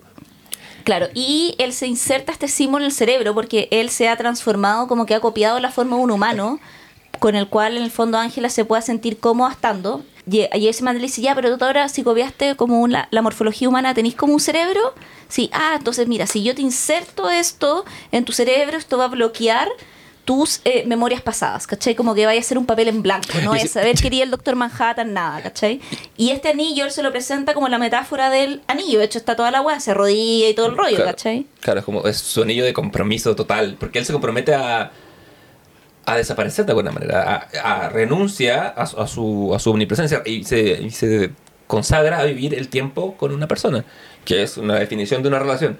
Me da risa porque cuando él va a donde Byte, donde Ozymandias, él le dice, mira, sí, el primer plan que tuve para matarte era, era usar este anillo, lo tenía guardado. Y ahí le vuelve a decir, porque, porque el doctor Manhattan le dice, ay, ¿cuánto te va a demorar en fabricarlo? Y él le dice, ya lo hice, como en el cómic. Eh, es, la, es la segunda vez que hace, que hace ese mismo juego. Pero lo importante es, eh, en ese capítulo, Que es cuando ríe también Doctor Manhattan. Y ahí Byte él mismo le dice como, porque Byte le dice como, ah, a ti siempre te ha faltado creatividad, Mm. porque como que el, el dios poco creativo igual, pues con- que él también lo es, como que cuando va a su paraíso replica. Bueno, nada, Neva. En general, Es- se- es que lo lo- es. los dioses Pero- son pero- pocos creativos, pero ese paraíso lo crea el doctor Manhattan. Y él es el que crea ese mundo con, con estos dos personajes que se eran de su infancia. Y Pero replica el mismo paraíso que todo Dios crea, ¿cachai? Entonces como, y ahí por eso Byte le dice como, ay, los dioses son tan poco creativos. Y ahí él se ríe, porque Ángela le dice lo mismo. Y Byte queda como, ¿ahora te ríes? ¿cachai? Así Mm. como, Sí. "Weón". y ahí es como que él le toma el peso y dice, ah, parece que esa mujer realmente la amas. Que Sí, es como dice- que lo, lo que nunca, y aquí, sorry Lori, pero eh, amiga, nunca te amó, ¿cachai? le dice, This Angela must really be something. Para que te rías. Pero sí, bueno, es que también es un amor más maduro ahí. El, el doctor Manhattan tiene un. Como lo, lo de Lori en su momento, porque era como una. Bueno, era menor de edad. No, no vamos a estar en ese Sí, no, en un claro oscuro, eh, weón, Sí. terrible. Y es interesante también pensar que si el, el tiempo finalmente, o la omnipresencia, o la. eh, claro, el, el tiempo finalmente es eh, como la omnipresencia del Dios, como un continuo, en el fondo, a diferencia de con nosotros lo vemos como el tiempo como algo lineal, sino que el tiempo como algo continuo y parte de un todo, el amor en ese sentido también lo sería, po. ¿Cachai? Como que el tiempo es a Alan Moore lo que el amor es a Lindelof en Watchmen, ¿cachai? ¿Por qué? Ah, esta es mi hipótesis de tesis. Eh, porque finalmente el, el, cuando Doctor Manhattan, y aquí ya voy a hacer otro spoiler, sorry, eh, la idea un poco, o el plan que se revela en la serie es que esta caballería, séptima caballería de nuevos blancos nazis, ¿cachai? Eh, lo que quieren hacer es como secuestrar al Doctor Manhattan a través de tecnología que le robaron a Lady True para que el senador King en el fondo como que absorba los poderes de este dios, ¿cachai? Después igual ese plan tiene un vuelco también. Nos damos cuenta que eh, la séptima caballería no era el mal mayor, sino que hay un mal mayor detrás de ese mal mayor y en realidad había otro villano más villano, que es revelado después, o un villano que no tiene pretensiones de villano, pero termina siendo el más villano de todos, ¿cachai? Sí, yo creo que en efecto eso es un, es es un buen ejemplo de las formas o las capas de poder en la vida real porque son los villanos que uno esperaría que fueran los villanos como el... Que no es la persona, no es el que te asalta en la calle y te roba el teléfono. eh, el villano está harto más arriba. Exacto. Y ella a partir de ese plan, ¿no? Eh, llega Doctor Manhattan y en esa como plan de robarle los poderes, efectivamente él sabe que esto va a ocurrir y Doctor Manhattan ya vio su muerte. Sabe cómo muere y todo y Doctor Manhattan en la serie muere. Y eh, teletransporta a su hijo, teletransporta a Will a un lugar seguro, pero no... ah, y también en el fondo a Bate y a Lori y a eh, este otro em, detective, el... Eh, Looking Glass. Looking Glass eh, los teletransporta a la guarida de Bait como también para que puedan ayudar y Bait que es más inteligente cacha el tiro el plan y dice ya voy a hacer esto para poder evitar esto ¿cachai? y en fondo como porque él de hecho también ya lo había visto que todo iba a pasar entonces estaba como un poco eh, eh, escrito pero se queda con Ángela y Ángela y, y le dice como me- no te teletransporté porque necesitaba estar con alguien Sí, y ahí te no das cuenta que porque no quiero morir solo. no quiere morir solo. Y ahí te das cuenta que inclusive el- un dios, cuando muere, siente este principio de soledad y él empieza a confundirse, porque esta máquina lo empieza a confundir en sus distintas temporalidades. O sea, piensen que su mente está en todos los minutos simultáneos de su vida que él ha vivido, porque es omnipresente. Y ella le dice como, John, ¿dónde está ahí? Y él ahí, bueno, y la escena es maravillosa, hay una serie de flashback y él le dice, I, I am in every moment we were together, all at once, I love you, Angela. Y yo así, tráiganme los pañuelos desechables de este supermercado, se cierra este supermercado, Elite, por favor, va ahora a, eh, y tráiganme papel confort, hermano, porque qué manera de llorar en esa parte, ¿cachai? Porque al final, puta, eso, pues, ¿cachai? El amor es finalmente esa, esa frase y esa secuencia de imágenes donde ellos estuvieron juntos todo ese tiempo, ¿cachai? Sí, Y es, no deja de existir, ¿cachai? es una historia que es colectiva, o sea, es de a dos o más. Pero se va construyendo como un relato que es accesible en su totalidad. Que incluye el final. Por eso cuando en algún momento en en la que yo sé que es tu frase favorita de la serie, que es cuando, cuando ella, cuando él está como intentando salir con ella. Hoy sí, eh, qué buena frase. eh, y ella le dice que, que para qué, qué, qué sentido tiene como que, que él es un dios y ella no, y que, y que, como, que va a ser trágico y que por qué. Y él le, Todavía no la... re- o sea, No, no, no, eh, le está como... Ella no le cree. Porque al principio entra alguien con una máscara de Doctor Manhattan, como vestido azul, en una festividad donde mucha gente estaba vestida como Doctor Manhattan. Claro, es, Porque es- es como- la celebración eh, del, del Día de Liberación de Vietnam. Claro. ¿cachai? Y llega y le dice como, no, es que yo soy Doctor Manhattan y estoy enamorado de ti y vamos a tener una relación de 10 años. Y este bueno, ya, este bueno es un estúpido, ¿cachai? Así como... Claro, es una broma primero. Es una broma, ¿cachai? Ya, pero está bien. Te coqueteo un rato, tú me coqueteas un rato, conversemos, ¿cachai? Y en esa dinámica él le suelta esta frase maravillosa. Sí, que es... ¿Acaso no todas las relaciones terminan en tragedia? ¿O no todos los amores están destinados a Claro, terminar en porque ella dice, bueno, es que yo noté el diálogo. Ella le dice, so, we spent 10 years in the tunnel of love. Estamos 10 años en este túnel del amor. ¿Por qué le habla un túnel? Porque como se puso est- este anillo, Claro. no tiene eh, Él no puede- memorias. No puede, verlo desde su no, no, presente. no puede ver en su presente eh, los 10 años que están juntos y todas estas memorias que cuando se saca el anillo, si tiene acceso a ella y queda liberada junto con todas sus otras memorias. ¿Verdad? Y le dice como, and once eh, we are at eh, something terrible happens. Sí. Como de repente una tragedia ocurre. I cannot get serious y ella le dice, no puedo estar de manera seria con alguien que me dice que esto va a terminar en tragedia, ¿cachai? Como tú me decís, ya estamos 10 años juntos, pero termina en tragedia. ¿Cómo voy a tener una relación con alguien que me dice que esta relación termina en tragedia? Y ella le dice, by definition, don't all relationship ends in tragedy. ¿cachai? Y yo así Juego, como... set y match. Nada, ¿qué más que eso? Pues en efecto es... Claro, ¿qué pasaría si mañana se te aparece alguien que te dice, claro, fui el gran amor de tu vida, tú no lo sabes, pero lo voy a hacer y vamos a tener 10 años increíbles juntos y al final esto va a terminar mal? Y esa es la pregunta también, puta, de otra gran de mis películas favoritas, que es Arrival. Como es más importante el haber amado alguna vez, aunque pierdas ese amor, que el no haber amado nunca. Bueno, la respuesta de Watchmen eh, claramente es sí, porque lo único que tenemos es la experiencia. Las lecciones se aprenden a través de la experiencia, que es lo que pasa con la forma que el Doctor Manhattan ve el tiempo. La gente dice, ay, pero si ya lo sabes, ¿por qué no haces nada? Y uno dice, no, porque para, tengo que vivirlo, para, para incorporarlo. Aunque ya lo viví y la gente no entiende qué le pasa con el tiempo, si no lo vivo, no es parte de mi historia. O sea, es- es- es- ese es el mecanismo detrás de la forma que él vive el tiempo. Es la forma que nosotros eh, tenemos de relacionarnos, no sé, con, con el desconocido, que es el tiempo. En este caso es el prospecto de una relación amorosa. Y es eh, también, creo yo, en el, tema, en el macro tema de la serie lo que se hace con el acto del perdón y con el acto de y con la discriminación y el racismo y con, y con, las- y con todas esas emociones que son lo que tienen que sanar. Si uno no las vive, si uno las intenta borrar, si uno se pone una máscara, no puede seguir adelante. Yo creo que ahí, en ese momento, en esa frase, que claro, como tú decías, el corazón de la serie está en una historia de amor, en ese gesto hay como tres o cuatro capas de, de todo lo que es el mensaje de la serie, hacia la, hacia la sanación de un país que tiene una herida horrible, que es la discriminación y el racismo.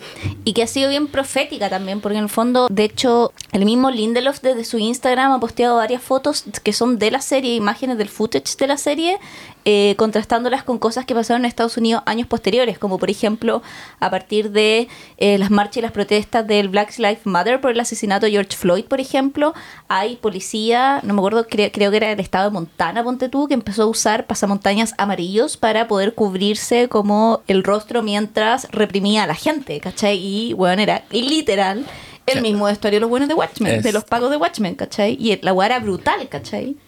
Es brutal que, que, que un... Que, bueno, Watchmen no es ni con lejos el único producto que- cultural que ha hablado del racismo, pero una serie así de potente que ganó todos los premios que podía ganar. Sale 2019 y George Floyd muere el 2020, lo mata la policía el 2020. Es una cosa...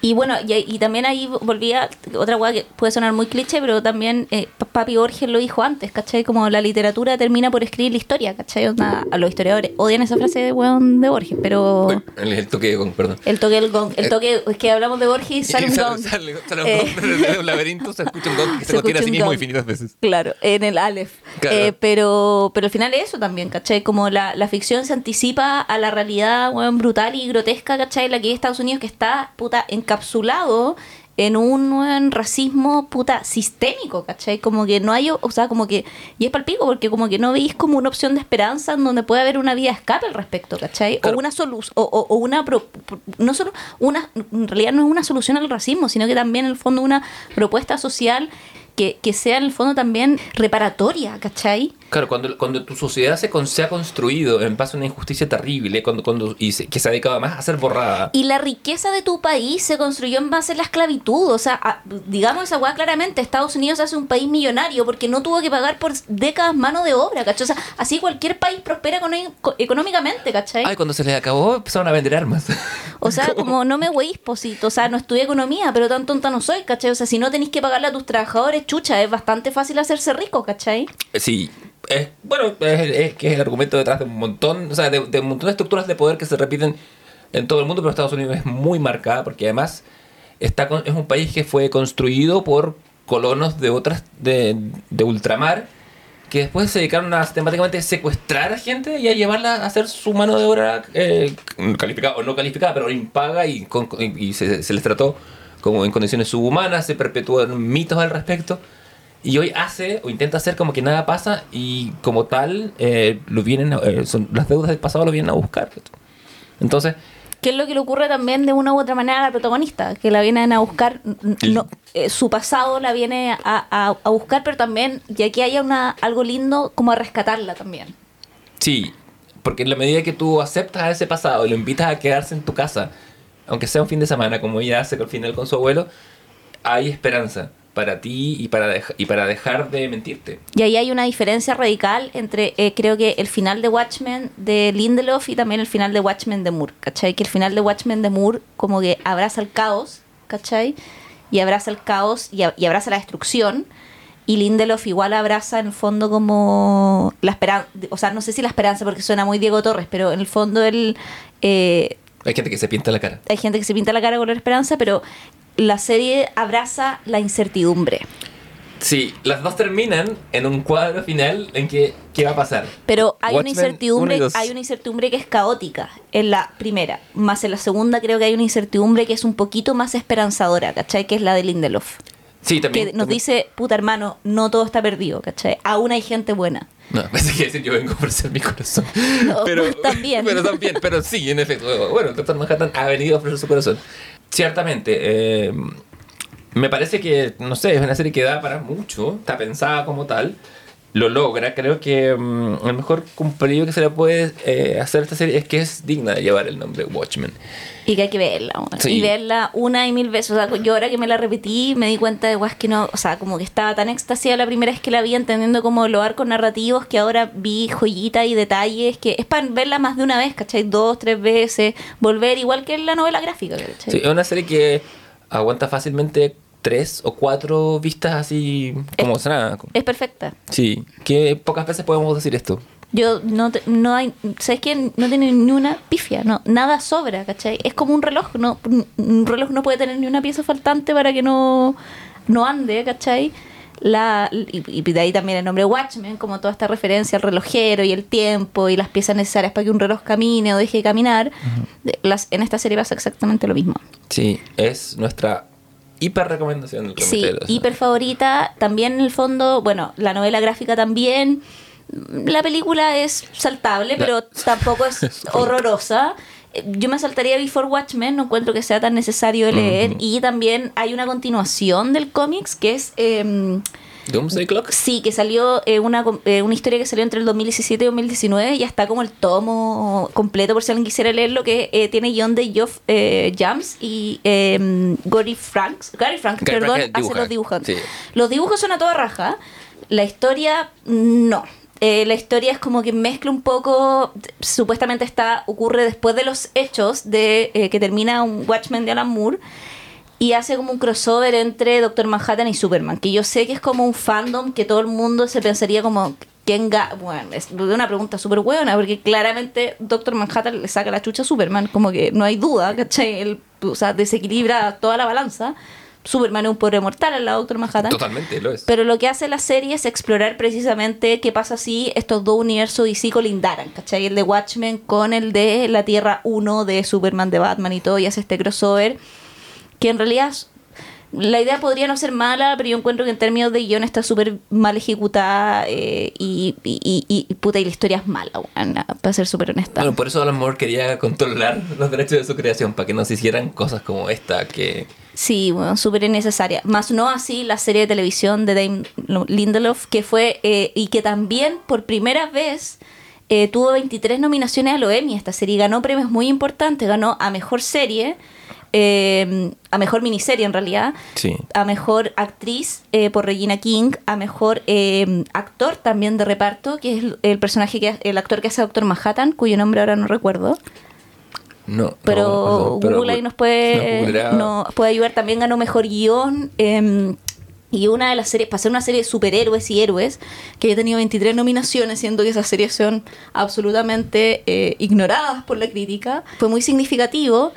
Y también en el fondo es significativo que Lindelof dice como, porque todo el mundo dijo, y sobre todo en el final que hay, weón, viene una segunda parte, y él dice como, no, yo cuelgo mi capa acá, esta weá quedó perfecta, y se pega uno al amor y dice, yo no voy a seguir con esto, pero si alguien quiere seguirla haciendo, yo no tengo problema que alguien continúe esta historia, ¿cachai? Si, si cree que tiene algo que contar. Y ahí HBO es muy en el fondo salomónico dice, si Damon, si Damon no llega con una propuesta para hacer una serie, nosotros no vamos a hacer la continuación de Watchmen. Esta puerta se cierra acá porque HBO también tiene esas cosas de, a, a veces, no siempre entender cuándo hay que terminar un producto, ¿cachai?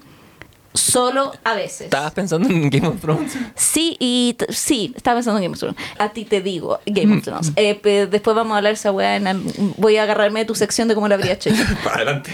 Pero, pero sí, entonces, eh, y por eso también fue un premio polémico, porque ganan mejor miniserie, pero Lindelof dice como, sí, una miniserie, pero si alguien la quiere seguir haciendo, en realidad una serie, entonces como que ahí hubo como una polémica en relación a si era serie o serie limitada, pero al final esa discusión, bueno, nada, lo mismo, porque Sí. la serie es perfecta. Es perfecta, se disfruta como tal, como una obra de arte eh, en todo el sentido, como es holística.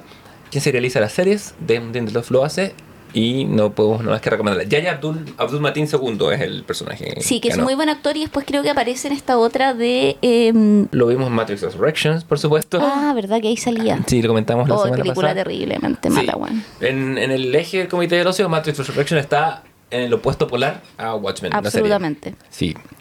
Así que nos tomamos una pausita antes po. de nuestra segunda y última ya sección, su última sección es para ir cerrando este capítulo de oro. Vamos. Ya. volvemos de esta refrescante pausa comercial. En el comité del ocio se vuelve a levantar la sesión.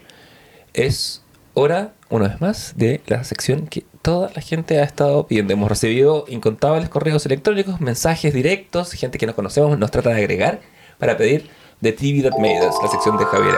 Sí, y como estamos hablando de héroes, yo traje a los superhéroes favoritos, o a los héroes favoritos de mi infancia, que son las tortugas ninja. Porque, o sea, ¿quién chucha no vio las tortugas ninja en los 80? Y, o sea, y en, lo- en realidad finales de los 80, principios de los 90 sobre todo. Sí, el dibujo animado de por ahí. ¿Y a quién, a quién le caen mal las tortugas ninja? A la gente que vota rechazo. rechazo, sin Sí, duda. sin duda. Eh, bueno, las tortugas ninja, o, form- o formalmente...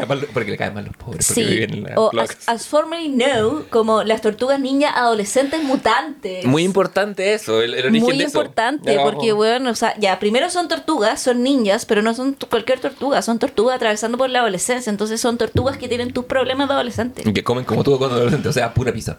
Claro, y, y, lo en, algunos países poco serios que se están saliendo de la ONU, como España, les decían tortuninjas. Mira el nombre de mierda, Las weón. tortuninjas de los inventores de Spider-Man De llegan... Spider-Man, de, del bromas, llegan las tortuninjas. Claro, porque dile hombre araña, pero no le... o Spider-Man, pero... pero no es Spider-Man, No. Spider-Man. Spider-Man, tráeme una Spider-Man, pizza. Céntrate. Sí, eh, bueno, y es, nosotros, para la, para la gente que vive dentro de un Tupperware y que no conoce quiénes son las tortugas ninja, eh, son los protagonistas son de esta franquicia eh, homónima, porque es una franquicia finalmente, o sea, no es solo una serie de televisión, No, ahora claro. Hay películas, juegos de video, de play, de todo. Y se ¿cachai? escribe en un cómic, además. cómics también, eh, distintos momentos de la serie de televisión, porque las tortugas ninja que no vi, no- ahora hay un rebrand también de la serie de televisión, han habido distintos como dibujos y versiones, ¿cachai? Como animadas de las tortugas ninja, puta, una infinidad de juguetes, de hecho... Esta sección que está inspirada en una, a su vez, Netflix, por favor. No, No no, no se demandes por plagio, que- pero que una serie de Netflix se llama The Toy That Made Us. Tiene un capítulo sobre las tortugas ninja y te cuentan que finalmente las tortugas ninja se inventan porque querían inventar un juguete nuevo para vender y los juguetes siempre venían aparejados en Estados Unidos de una serie de televisión para poderte vender el juguete a ti niño, ¿cachai? Como... Bueno, como esa misma serie eh, ejemplifica bien, eh, a- sobre todo en los 80, hay una cultura del, del- de la serie de televisión como un comercial largo, era un comercial de media hora. Eso pasaba, pasó con G.I. Joe, pasó con los Transformers, y lo que hacían era que, sobre todo con los Transformers, es muy evidente Con los Thundercats. también que, que con con Thundercats tenían más historia, siento Sí, yo. fue- eran- había más guion. y, y, puedes, y puedes saber que no eran tan eh, destinados Con a juguetes. También pasó eso. Sí, Pero He-Man mucho, porque, porque tenían pocos personajes, ¿cachai? No son, eh, los Thundercats tienen un elenco estable como de 6 o 5 más y 3 villanos. En cambio, todos los otros que hemos nombrado aparecen, no sé, bueno, lo- lo- lo- los Transformers, que es eh, sabido que primero diseñaban el juguete, una cosa que se pudiera transformar de un robot a otra, a otra figura, y una vez que estaba aprobado, pasaba un catálogo y después se le inventaba la historia, como que no era. Nada surgía aristotélicamente. No, nada. Bueno, y los protagonistas de las tortugas ninja son eh, nombrados así por su maestro, que es el maestro Splinter, que literal es una rata de alcantarilla. eh, De una rata de dos patas. De una rata de dos patas, eh, de la ciudad de Nueva York, que es donde sabemos que las ratas, eh, cuando se inunda el metro, nadan y. Bueno, y son las medias ratas, así como son gr- grandes roedores. Bueno, el maestro Splinter sufre una especie de mutación que hace que se transforme en una rata antropomórfica, ¿vale? Es decir, eh, crece, ah, tiene una batita de maestro. Muy bien, que, Muy lo, bien. que lo distingue de la que lo distingue de las de otras del ratas. ratón común. Que, que también en el fondo eh, no muestra su parte impúdica y es, más, es como una rata viejita que tiene conocimiento en ninja, nadie sabe por qué chucha, porque nunca ha revelado. eh, y entrena a estas cuatro en el fondo tortugas que también, producto en el fondo como de una mutación, se transforman en estas tortugas antropomórficas. Finalmente es como su padre adoptivo y que tienen el nombre de pintores de famosos artistas del Renacimiento italiano. Leonardo, por Leonardo da Vinci, quien es el líder de la banda y que tiene la bandana azul. eh, Rafael, que es el de la bandana roja, por Rafael. eh, Michelangelo, De de Rafael de España, no. Michelangelo, eh, como Miguel Ángel.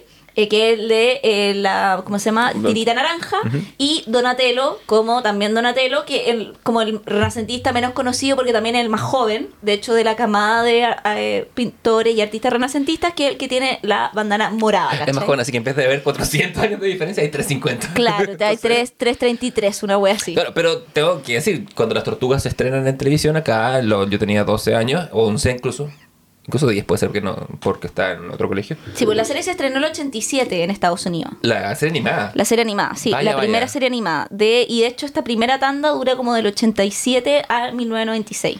Mira, yo asumo mucho, o sea, o, asocio, perdón, mucho las, a las tortugas ninja con, con la llegada a Chile de Pizza Hut y Pepsi, que las agarraron como bandera y, y- y volvi- hicieron como una sinergia comercial brutal. Y es como el comienzo del, del, del juguete como, eh, como arma cap- del, del capitalismo globalizado. Como que la, la proliferación de productos y la proliferación del merchandising para mí es muy, lo tengo muy asociado con las tortugas.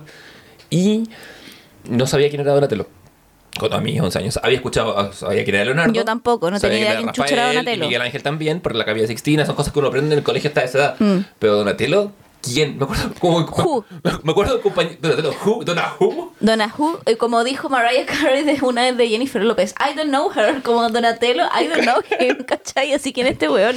De hecho, me acuerdo, me acuerdo de un. Siempre hay un compañero en el colegio que tiene como la voz cantante, que, está, que, el que miente, que está seguro de todo. O sea, no, si es un cantante de ópera. Yo como- Ya. Quisiera recordar quién es para decir su nombre al aire, Por pero lo favor, olvi- ¿quién es Donatello? lo olvidé. Leo. Ah, no, es que, es que- quién, quién es mi compañero de. Bueno, pero para seguir un poquito con la serie, eh, otra característica que tenía en relación a lo que tú decís de la Pepsi y la pizza es que, bueno, las tortugas ninja eran fanáticas de comer pizza y comían pizza cada rato porque además que niño no quiere comer pizza. O sea, bueno, es como la dieta básica de la alimentación infantil, como mamá, pidamos pizza, pidamos pizza.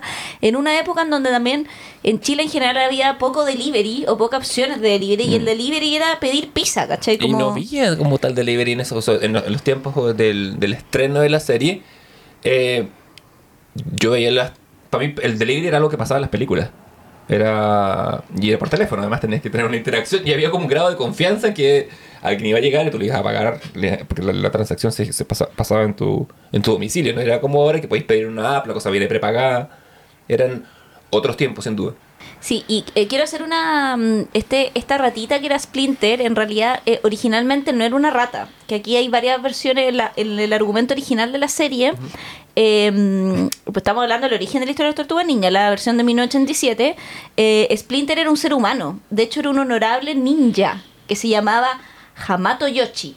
Y Yoshi, que es el de la versión de Splinter humana, fue expulsado de Japón después de ser engañado por Orokusaki, quien eh, cuelga su Yoshi de Yo- Yoshi contra la pared con un cuchillo, impidiéndole arrodillarse frente al sensei, lo Y que es- fue visto como un insulto. ¿Y esto es- se vuelve Shredder después? Puta, ahí no me acuerdo, como que la memoria no me da tanto, pero cuando Yoshi saca el cuchillo, el sensei vuelve a ser insultado, entonces cree, hay como un, eh, es un malentendido, porque finalmente alguien le hace la cama para que el líder del clan crea que él, él es un ileal, como dijo Waikipan. Ajá.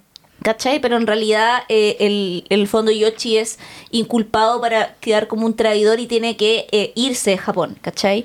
Y ahí es donde eh, exiliado del clan ninja y deshonrado se traslada a Japón, o sea, perdón, a Nueva York, donde no sabemos por qué se ve obligado a vivir en las alcantarillas. Como que luego podría haber arrendado un departamento, pero Filo Bueno, decidió como tanto vivir en dinero no tendría como ninja quizá, pero podría haber sido un homeless más tradicional. Claro, y viviendo en la alcantarilla, eh, ¿cómo se llama? Encuentra estas cuatro tortugas que habían sido compradas recién en una tienda de mascotas por un niño que las lanza accidentalmente por el alcantarillado. Y después de un día de explorar los alrededores de la ciudad de Nueva York, Yoshi encuentra que estas eh, tortugas están cubiertas como con un brillo radiante, es como la radiación de, no sé, el un mutágeno, weón, que se escapó de no sé dónde chucha, porque nunca explican eso. Mutágeno es la palabra clave, también una palabra que aprendimos con esta serie. Absolutamente. Y ahí las tortillas, las, tor- las tortillas se vuelven, las tortillas y Las tortugas se vuelven hum- humanoides porque estuvieron en con- y como Yoshi estuvo en contacto con las tortugas, ¿cachai? También en el fondo, y como pasó mucho tiempo con las ratas de alcantarilla, Claro. se termina transformando en esta rata que toma el seudónimo de Splinter. Pero originalmente el personaje, como se llama, es eh, sería humano. Ahora, hay otras versiones, que es como por ejemplo la versión que hace de la película Michael Bay, que el Yoshi es como el, el, maestro Splinter en realidad originalmente era una ratita que estaba en el laboratorio y que se termina por transformar en el maestro Splinter. Y otras versiones también animadas de la serie han cambiado el origen también precisamente de este personaje. Y, y han cambiado no solo el origen, sino que también los dibujos animados y una versión que es mucho más anime de las tortugas ninja también, que es como de los 2000 y tanto, por ejemplo, en sus distintas reversiones animadas. Hay que decir que, como todo argumento de Michael Bay, eh, eh, falla a la hora de explicar por qué el maestro Splinter tiene conocimientos de artes marciales, lo que no pasa en la, la versión que me, que me acabas de dar. No, pues y por eso la entrena como ninjas, porque Claro, el weón tenía conocimientos sabía de ninja. antes, en cambio, porque una, está bien, podemos creer que una rata crece a niveles humanos, pero ¿de dónde sacó ese conocimiento ninja? Michael Bay. Solamente. ¿cachai? Claro. Claro. Y en este sentido también eh, los personajes tienen eh, cada uno una expertise. Leonardo, que es el del azul, ah. tiene dos katanas. Me sentiste pelado. Eh, Donatello eh, tiene un bo, que es una weá que nadie sabía que existía Un hasta que, palo. que un palo, pero se llama bo. Y Rafael lleva consigo dos Sai, que son como estas, como las cositas de Electra, eh, Electra el personaje. Y Michelangelo es quien usa unos eh, nunchakus, que en el fondo, y el nunchaku es como el más conocido, porque sí. el, el Patria y Libertad ama los No, nunchakus, Sí, pues, claramente, sí, de- desde los 70 amando los nunchakus. Es importante, qué bueno que mencionaste Electra del cómic de Daredevil, porque es importante recordar que este es un parte, las Tortugas Ninja parten como un cómic independiente en blanco y negro. De hecho, la idea de que tengan ventanas de colores, porque cuando pasan a la televisión hay que diferenciarlas de alguna manera. Y su nombre completo, Las Tortugas Ninja Adolescentes Mutantes, obedecen a los cómics que estaban de moda en los 80. El año 86, el cómic más popular de la DC Comics era los Teen Titans, los titanes adolescentes, que ya hemos- conocemos por adaptaciones de como a series animadas. Y de Marvel era X-Men. Claro, entonces teníamos a los mutantes, a los adolescentes, y los ninjas vienen porque el tercer cómic más popular era Daredevil, que lo escribía Frank Miller después de hacer el, el regreso del Señor de la Noche. Entonces, por eso son ninjas. El maestro de Daredevil se llama eh, Stick, palo. Entonces, el Splinter es Splinter porque es una, como una astilla del palo. Y de Daredevil pelea contra los ninjas que son de la mano. Y los soldados que son de contra los que pelean las tortugas ninjas son los soldados del pie, los foot soldiers, que además es un juego de palabras. Igual es brigio porque si hay, han habido como, por ej- hay una en HBO Max, yo no la he visto, pero sé que hay una especie como de película breve de Batman donde animado, donde el weón tiene como un crossover con las tortugas ninja, porque después hay como, parece que, claro, como que Warner compra los derechos de no sé qué, entonces, y DC una alianza con Warner, entonces empiezan a ver como cruce y crossover raro.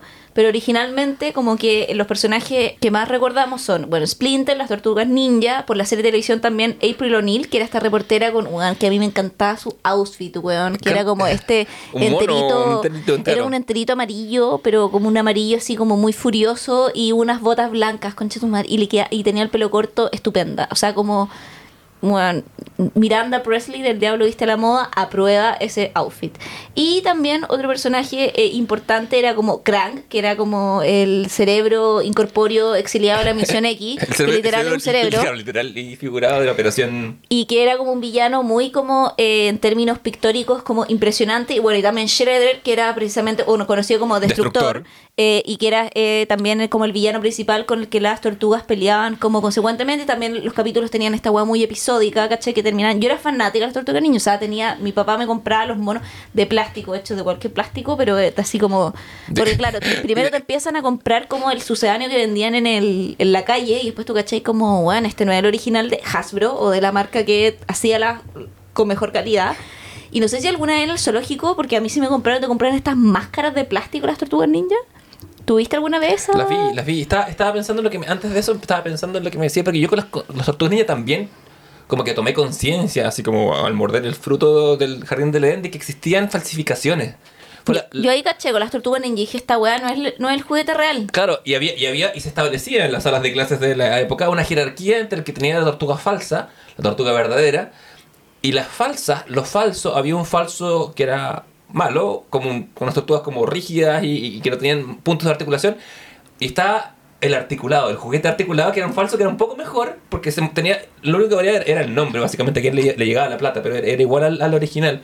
Ese concepto también entró en mi vida gracias a las tortugas, y no antes, por ejemplo, no con los juguetes de Star Wars o otras cosas. Sí, yo con las tortugas ninja aprendí sobre falsificación eh, y también Contrabando. y contrabando y también como eh, casi que primera experiencia con drogas porque esas máscaras weón que vendían eh, al inicio del zoológico en Cerro San Cristóbal me acuerdo que me llevaba mi abuelo y me compraba no sé pues ya cuál marca la tortuga quiere me acuerdo que me compraba la de Leonardo sí porque de hecho tengo una foto con la máscara de la tortuga de Leonardo y mis dos abuelos uno a cada lado cuando era muy chica y me llevaron como a ver el zoológico eh, y bueno tenían un olor a tolueno esas weas de máscaras cuántos niños estuvimos drogados así primera droga de nuestra infancia las máscaras de las tortugas ninja Por algo le nombraron una droga. Bueno, no sí. se puede usar Pero como... es que tú lo lías y. O sea, Es olor rico, es como el olor de la weón, el olor era exquisito, weón. Sí, ¿Para qué vamos a andar con wea? Oler las máscaras que vendían en el zoológico era la wea más placentera de nuestra infancia. Puta, yo una, una vez vi un, un- una pintada, un, un graffiti en, un- en una calle que decía ¡Viva la volada del ñoco! Que este cada vez te creció para Santa Lucía y, cre- y creció bajo el influjo del, del neopren que usaban para pegar las máximas, las máscaras de las tortugas ninjas. Pero puta, que gran serie. Que, que también en esta época en que la serie se empezó a popularizar, también tuvimos la película. Animada, o sea, de live action, ¿te acordáis? Sí, la pregunta es ¿Dónde la fuiste a ver? ¿Te acuerdas? Puta, no me acuerdo. O sea, me acuerdo que la vi en la tele. Yo, ah, perfecto, ya. yo creo que no la fui a ver al cine porque creo que era muy chica todavía para... O a lo mejor fui y no lo recuerdo. Lo- mis primeros recuerdos de haber visto una película en el cine creo que fueron cuando vi El Rey León en el 1994, ¿cachai? Bueno, a mí el 83, con dos años, mis padres me llevaron a ver El regreso del Jedi. Fue la primera vez que yo entré a una sala oscura. Pero no te acordáis de nada. Me acuerdo de mi padre explicándome cosas en el intermedio, justo cuando, el, cuando se, se revela como el plan para tomar la estrella de la muerte e ir a Endor. Era un momento que había menos acción, entonces mi papá me dice, mira lo que está pasando, porque me decía, me llevaron a ver una serie, una película con subtítulos, de que no entendía más que el lenguaje de las explosiones, las naves volando por el espacio. Y así quedé, así quedé como un adulto muy funcional y normal después y, de así, esa experiencia. y- y así me ve ahora. Y así me ves, ¿viste? Solo y terapiado. Solo terapeado. Y tengo un gato con el que hacemos cosplay de Star Wars. y rodeado de libros. que son mis amigos. Y me hablan Fantástico. en las noches. Pero escucha el mensaje de la galaxia. No, pero, Sí. pero, pero la- las tortugas ninja las fui a ver. Sí, porque la película, la 1 es de 1990. Después, al año siguiente vino la 2, las Tortugas Ninja 2, porque estas weas fueron hitazos de taquilla brígido. Después vieron las Tortugas Ninja 3, 93. Eh, con una. y bueno, esas son como la, la trilogía original, porque después viene Veía arruinarlo todo. Pero eh, la 1 igual era igual eran buenas películas como para cuando en los 90 cuando eres chico. Los corpóreos eran horrorosamente horribles, pero Sí, el, era. el, eh, el Doctor Simi tiene mejor calidad que eso. Esas brigio, pero también en el fondo la horripilancia de la tortuga de la película 90 era una hueá cautivante, porque tú decís como, era tan, tan todo mal hecho, tan artificial, todo tan pobre, tan poco recurso, pero aún así tú querías comprar la weá y ver la weá y encontrar que era genial. Y al final la infancia eso, pues, weón, cómo, no, cómo, Sí. cómo tú empiezas a querer cosas que son horribles y feas, pero las quieres igual, ¿cachai? Como... En- es como la asocias. Como la relación con tus padres, ¿cachai? como O sea, la- como- es, co- es como le asocias a un, a un significante horrible, un significado hermoso. Yo, la infancia para mí es eso. eh, y, de hecho, Tortugas Ninja la fui a ver a un cine céntrico con mi madre. Y cuando llegamos había una cola enorme. Una cola que yo nunca había visto en mi vida, porque no vivía en López. Colas que daban vuelta a las que eran vuelta de esa manera a la, a la manzana. Y cuando llegamos entramos nomás y era un cine rotativo, porque se usaba el rotativo en esa época. Entonces hicimos no, no íbamos a esperar un turno que la película empezara, no, entramos a mitad, la vimos una vez y después la vimos hasta el punto que era y después nos fuimos. Que era algo que también quedado en el pasado, claramente.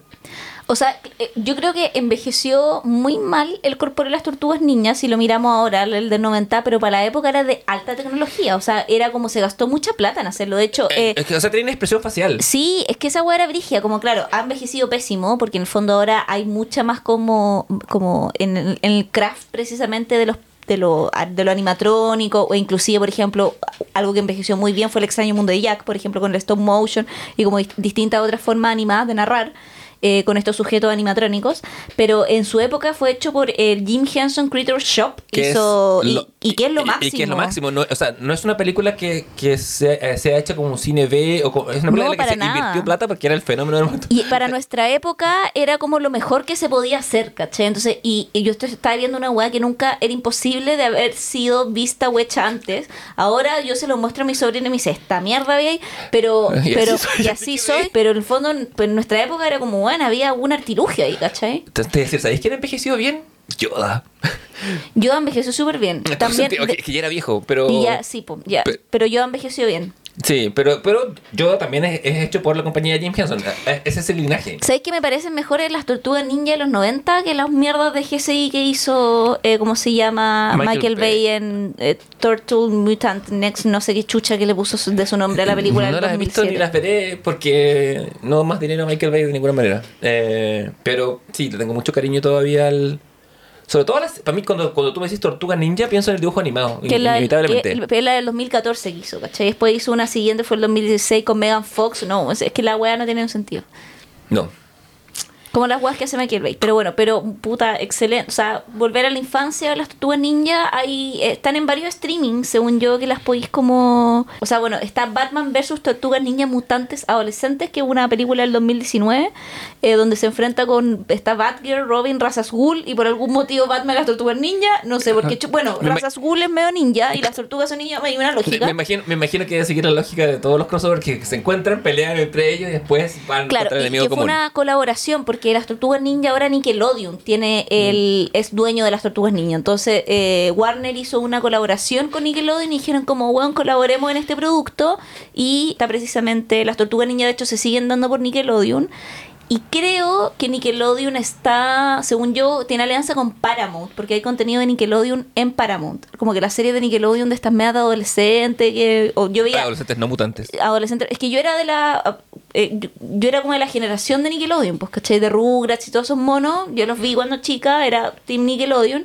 Y Nickelodeon tiene ahora esta asociación con Paramount, donde cierto contenido está ahí, así que puede que hayan cosas de las tortugas ninja eh, precisamente en esa plataforma ahí para que las busquen y nos cuentan si todavía tienen alguna de esas máscaras de tolueno con la que nuestros padres nos drogaban cuando íbamos al zoológico, precisamente ahí a ver al oso polar y a la elefanta fresia. Padre diciendo, no sé por qué, pero le compré la mascarilla y anda tan contento.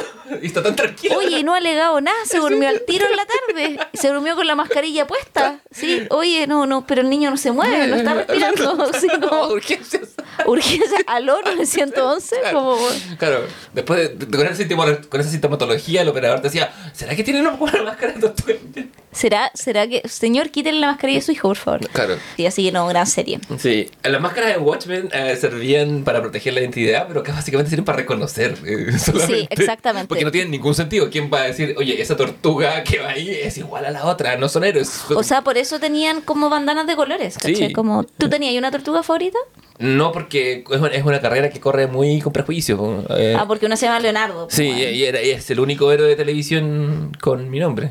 Hasta ese momento, No, entonces no. Weón, yo soy una tortuga ninja mutante adolescente. O sea, ya. de- o sea, para mí las cuatro eran favoritas, pero a mí me gustaba mucho Donatello, weón. Ah, a mí también habría sido mi segundo favorito, porque eres el inventor. Sí, po, era bacán. Porque, claro, porque el rol de las tortugas era. Leonardo era el líder, Donatello el inventor.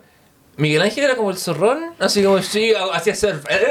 Miguel Ángel estaría funado ahora.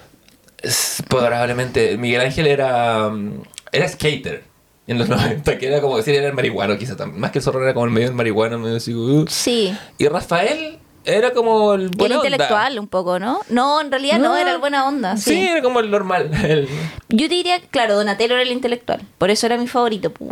Mm, sí. Puede ser. Qué No, equivocada, weón. Mi favorito debería haber sido el buena onda, weón.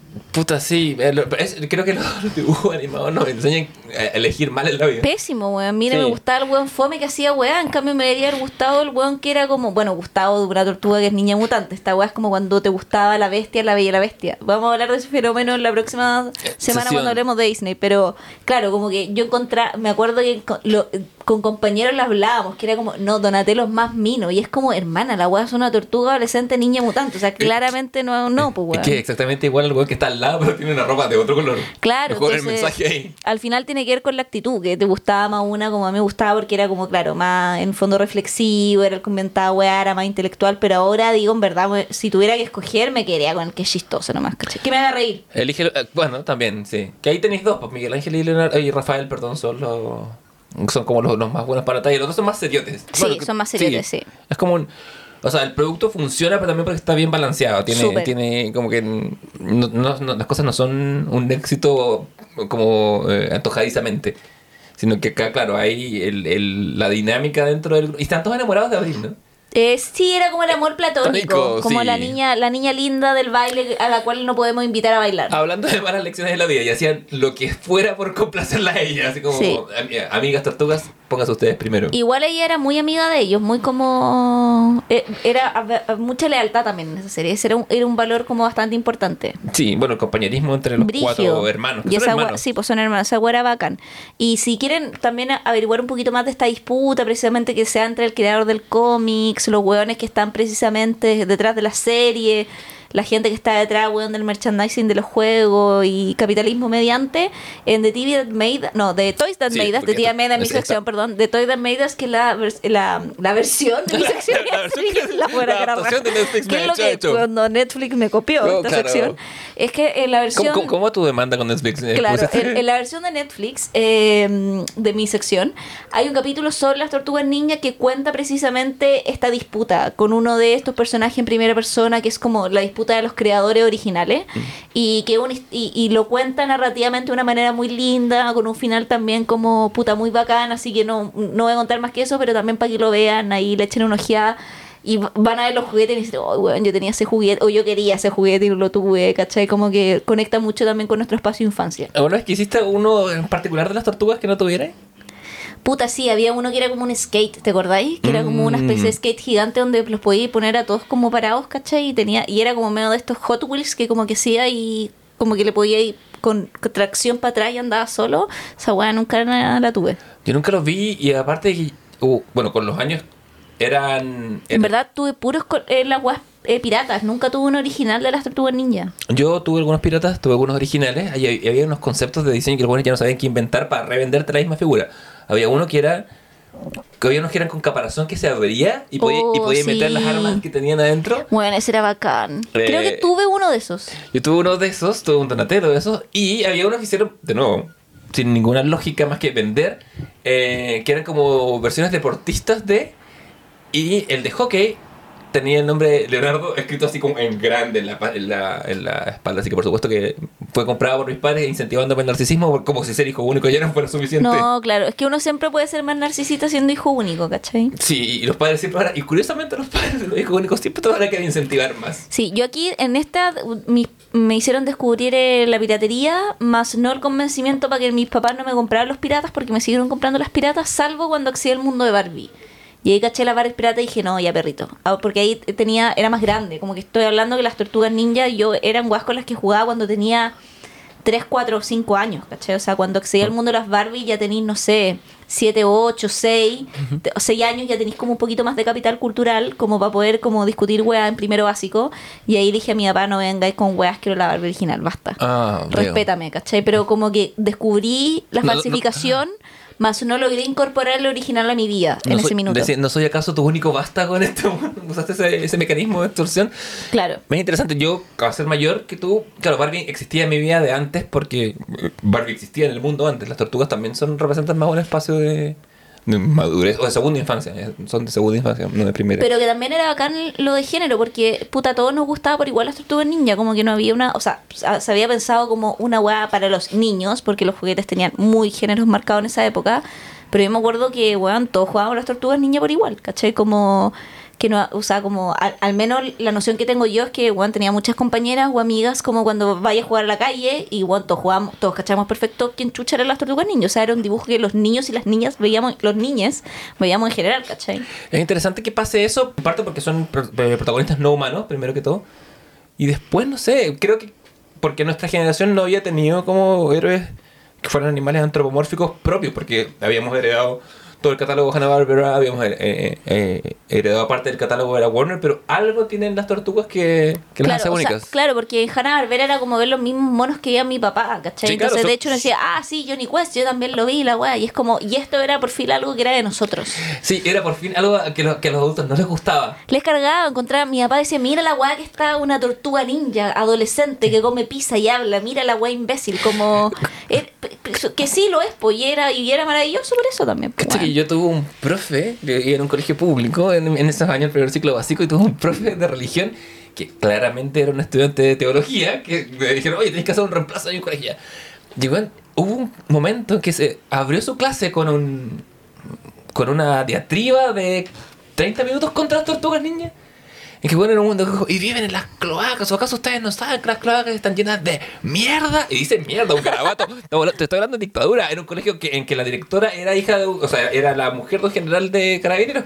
Pero bueno, Y- ese, y- ese weón, la tor- una tortuga de chico le comió el dedo meñique, No qué weá, porque hizo, hermano, pero- qué pero- trauma pero- tenía y- con las, eh, pero las tortugas, el animal más inocuo, weón, de la vida, ¿cachai? Im- Imagínate el trauma que genera en niños de 9 años que viven en una época de una corrección política total. Bueno, y te lo estoy contando 30 años después. Así de. Pero así de relevantes eran en el contexto. Y así el shock que le provocaba a los adultos. Como. Como, ¿qué es esto? Que no lo entiendo. Como por fin. No sé, supongo que pasa. A mí también, me- yo soy no mayor que tú. Me pasó un poco que la generación Nickelodeon me parecía que ya era un poco como una tradición a ciertos valores de, de los dibujos animados clásicos. Como decía, porque estos dibujos no son. No tienen el mismo acabado. Eran como más punk los dibujos Nickelodeon. Sí, no, puta, es que era muy buena. Como traces gruesos, fondos sin detalle. Las tortugas Sí. ninja todavía tienen como, como, como que veis el ladrillo en el fondo. En cambio, los, los Nickelodeon es como, paf, es como punk puro. Sí, no, puta, era muy bacanes, weón. Vi a las tortugas ninja en todas sus formas. Que viven. Y sobre de- todo las formas que tienen. Hay eh, unas series eh, de, de los muchos reboots que han habido. La última serie se rebutó el 2018, que es la que está actualmente en, eh, en emisión, ¿cachai? Que es como la última, porque en el fondo termina una se, te- termina una temporada y vuelve a iniciar todo de cero. Y esta última versión es de el 2018. Yo no la he visto, no sé si es buena o no, pero sé que en el fondo ocurrió en esa época. Sí. Y dicho eso, Vamos pasando a la sección final. En Sí. que vamos a hacer recomendaciones. Sí, las joyas de la familia, de Family Jewels, nuestra última sección que cuenta con el auspicio de quién, Leo. De librería Felpecta, una amplia gama de títulos a tu disposición. Lo pueden encontrar en, en Instagram como Felpecta y también en www.felpecta.cl. Para cuando esto sea emitido, el sitio web existirá. Tenemos un catálogo importante, nos puedes contactar personalmente para, en caso que no tengamos un libro que tú busques o necesites. Y hablo en primera persona porque es eh, propiedad de una sociedad mía. Yo soy el señor Corales de Felpecta. hago los- Aquí tú hoy día me, viste yendo al correo. Sí, soy, Eh. soy una, yo soy una testigo del trabajo de Felpecta. Sí, de la dedicación con lo que hacemos. Todos nuestros, todos nuestros libros vienen con, con pequeños regalitos, con, marca, con marcadores de página, con lápices. Y siempre estamos renovando nuestro catálogo, que incluye joyas como la que voy a recomendar yo, que es eh, Usagi Yojimbo. ¿Qué es Usagi Yojimbo? Me preguntarás tú. Esas son dos palabras que en japonés quieren decir guardaespaldas y conejo. El conejo guardaespaldas es una creación, es un cómic de Stan Sakai que fue creado como un, un cómic independiente más. Está, está muy en la familia de las tortugas ninja. De hecho, lo- los empezó a editar la misma editorial en algún momento. Y Usagi aparece en algunos capítulos de las tortugas, en unos capítulos de la animación. Y, hacen, tienen muchos crossovers con los años. Tiene más sentido porque él es un conejo samurái. No tiene sentido porque eh, eh, sus historias están todas ambientadas en el Japón feudal y son básicamente eh, nuevas formas de contar historias clásicas de Japón. Está la historia de Rashomon, está la historia de, de Satoino, el, el, samurái ciego, está la historia de... Acá es un chancho, por eso se llama Satoino. Y, mm, por ejemplo, historias como la de Lone Wolf on Cub, que, se- que, es la, que es la historia en la que se basa Mandalorian, que es este, este samurái que va con un, con, un, con un carrito en que está su guagua. Acá es... Baby Gru. Claro, básicamente. En- Acá es, eh, acá es eh, Long Goat, porque es, un- es una cabra que, anda, que va... Grogu, perdón, Baby Grogu. Sí, Gru es el de... El de mi villano favorito. Sí, bueno, que- se me cruzaron unos cables, no sé qué chucha me pasó. Hace poco estoy viendo por, por recomendación de una amiga muy querida, estoy viendo, vi the Robins, o sea, recomendación tuya, digamos, lo que. Vi Meet- y ahí en algún momento alguien dice Gu, y alguien, y alguien dice, ¿qué clase de villano se llama así? Como que claramente es una, un, Sí. un montazo de abogado a la competencia. Pero eh, la- nada, o sea, Yojimbo, yo creo que el mayor error que cometí fue empezar a leerlo tarde en la vida, porque le escuché siempre muy buenas recomendaciones, hasta que un día me decidí y tomé uno de los tomos, como el que pueden encontrar en Felpecta, que se llama Usagi Yojimbo Saga, que son unos libracos que tienen 24 y a veces más eh, revistas sueltas compiladas, y es una maravilla de lectura inteligente que pese que tiene animales, igual que las tortugas ninja, pese a tener animales antropomórficos como eh, protagonistas, trata al espectador con mucha madurez y te va a enseñar un montón. Y tú, querida ¿qué vas a recomendarnos hoy? Yo quiero recomendar Invincible, que es, eh, bueno, originalmente es un cómic que fue creado por Robert Kirkman, que está ya terminado ya, o sea, un- está, no, no está en emisión, en, en, ¿cómo se llama? En edición más bien. Robert el Ki- Kirkman, conocido por eh, también ser creador de Walking Dead, que también en su versión de novela gráfica está terminado de manera muy distinta como termina la serie, porque, puta, eh, ahí han habido, o sea, como que hay una separación importante entre la serie y televisión y lo que el cómic hace, guardando el mismo espíritu. Lo único que ha seguido, paréntesis, en The Walking Dead, para la gente que la sigue o que ha leído el cómic, eh, son los malos. Como que los malos de los arcos argumentales son los que han ido incorporándose a la serie de televisión, pero todo lo que sucede alrededor de esos malos, weón, es cualquier otra wea que ocurre. ¿Todavía existe, todavía existe The Walking Dead? Ahora viene la última temporada que va a Ya. cerrar la, la serie, que es como con el último villano, que es como The Commonwealth, que es como el, el- el arco final, ¿cachai? Ujú. Como supuestamente vuelve Rick Grimes, eh, que había salido la serie porque ya está chato, supuestamente ahora vuelve en algún minuto, ¿cachai? Como su salida también. Igual, igual sabes que la serie tiene mucho temporadas malas entre medio, yo ya la veo por desgaste, pero ahora en las últimas, weón, volvió a... mm, ¿A repuntar un poco? Sí, porque se pegan un salto temporal de años. Mm. Sacan personajes y se pegan un salto temporal de weón, 10, 12, 8 años, ¿cachai? Y esa weá, el salto temporal siempre refresca. Es un- una especie de reset que me permite partir de cero, ¿cachai? Entiendo. Y que la serie lo hizo bastante bien. Pero eso no quiero recomendar, sino que quiero recomendar Invincible, que eh, este eh, cómic de Kirman, pero más que el cómic, que yo lo empecé a leer hace poco, quiero eh, recomendar la serie animada. ¿Por qué? Porque es una serie animada de superhéroes que está en Amazon Prime Video. De hecho, es original de Amazon Prime Video. Está la primera temporada íntegra y Amazon tuvo tal el nivel de impacto y de buena crítica porque el cómic es a toda raja. Por lo tanto, la serie de televisión que está basada cuadro por cuadro prácticamente en el cómic es bastante fiel. Eh, también tuvo una recepción crítica increíble. En la primera temporada Amazon ya eh, dio el visto bueno para una segunda y una tercera, así de una, ¿cachai? Así como porque le fue demasiado bien. Y lo, también lo bacán es eh, los actores que doblan a los personajes, porque la serie se trata precisamente que sigue a un adolescente eh, como joven, que es Mark Grayson, ¿cachai? Grayson también haciendo El ahí... juego con el primer Sí. Robin, Dick Grayson. Y eh, sigue precisamente a este eh, superhéroe que es eh, hijo de este superhéroe teenager que tiene 17 años, que es hijo de un superhéroe más senior que es Omniman y que es como el superhéroe más poderoso de todo el planeta, como también en una especie de analogía a Superman. eh, y que también forma parte de una Liga de la Justicia, ¿cachai? Hay muchas referencias veladas y cómic.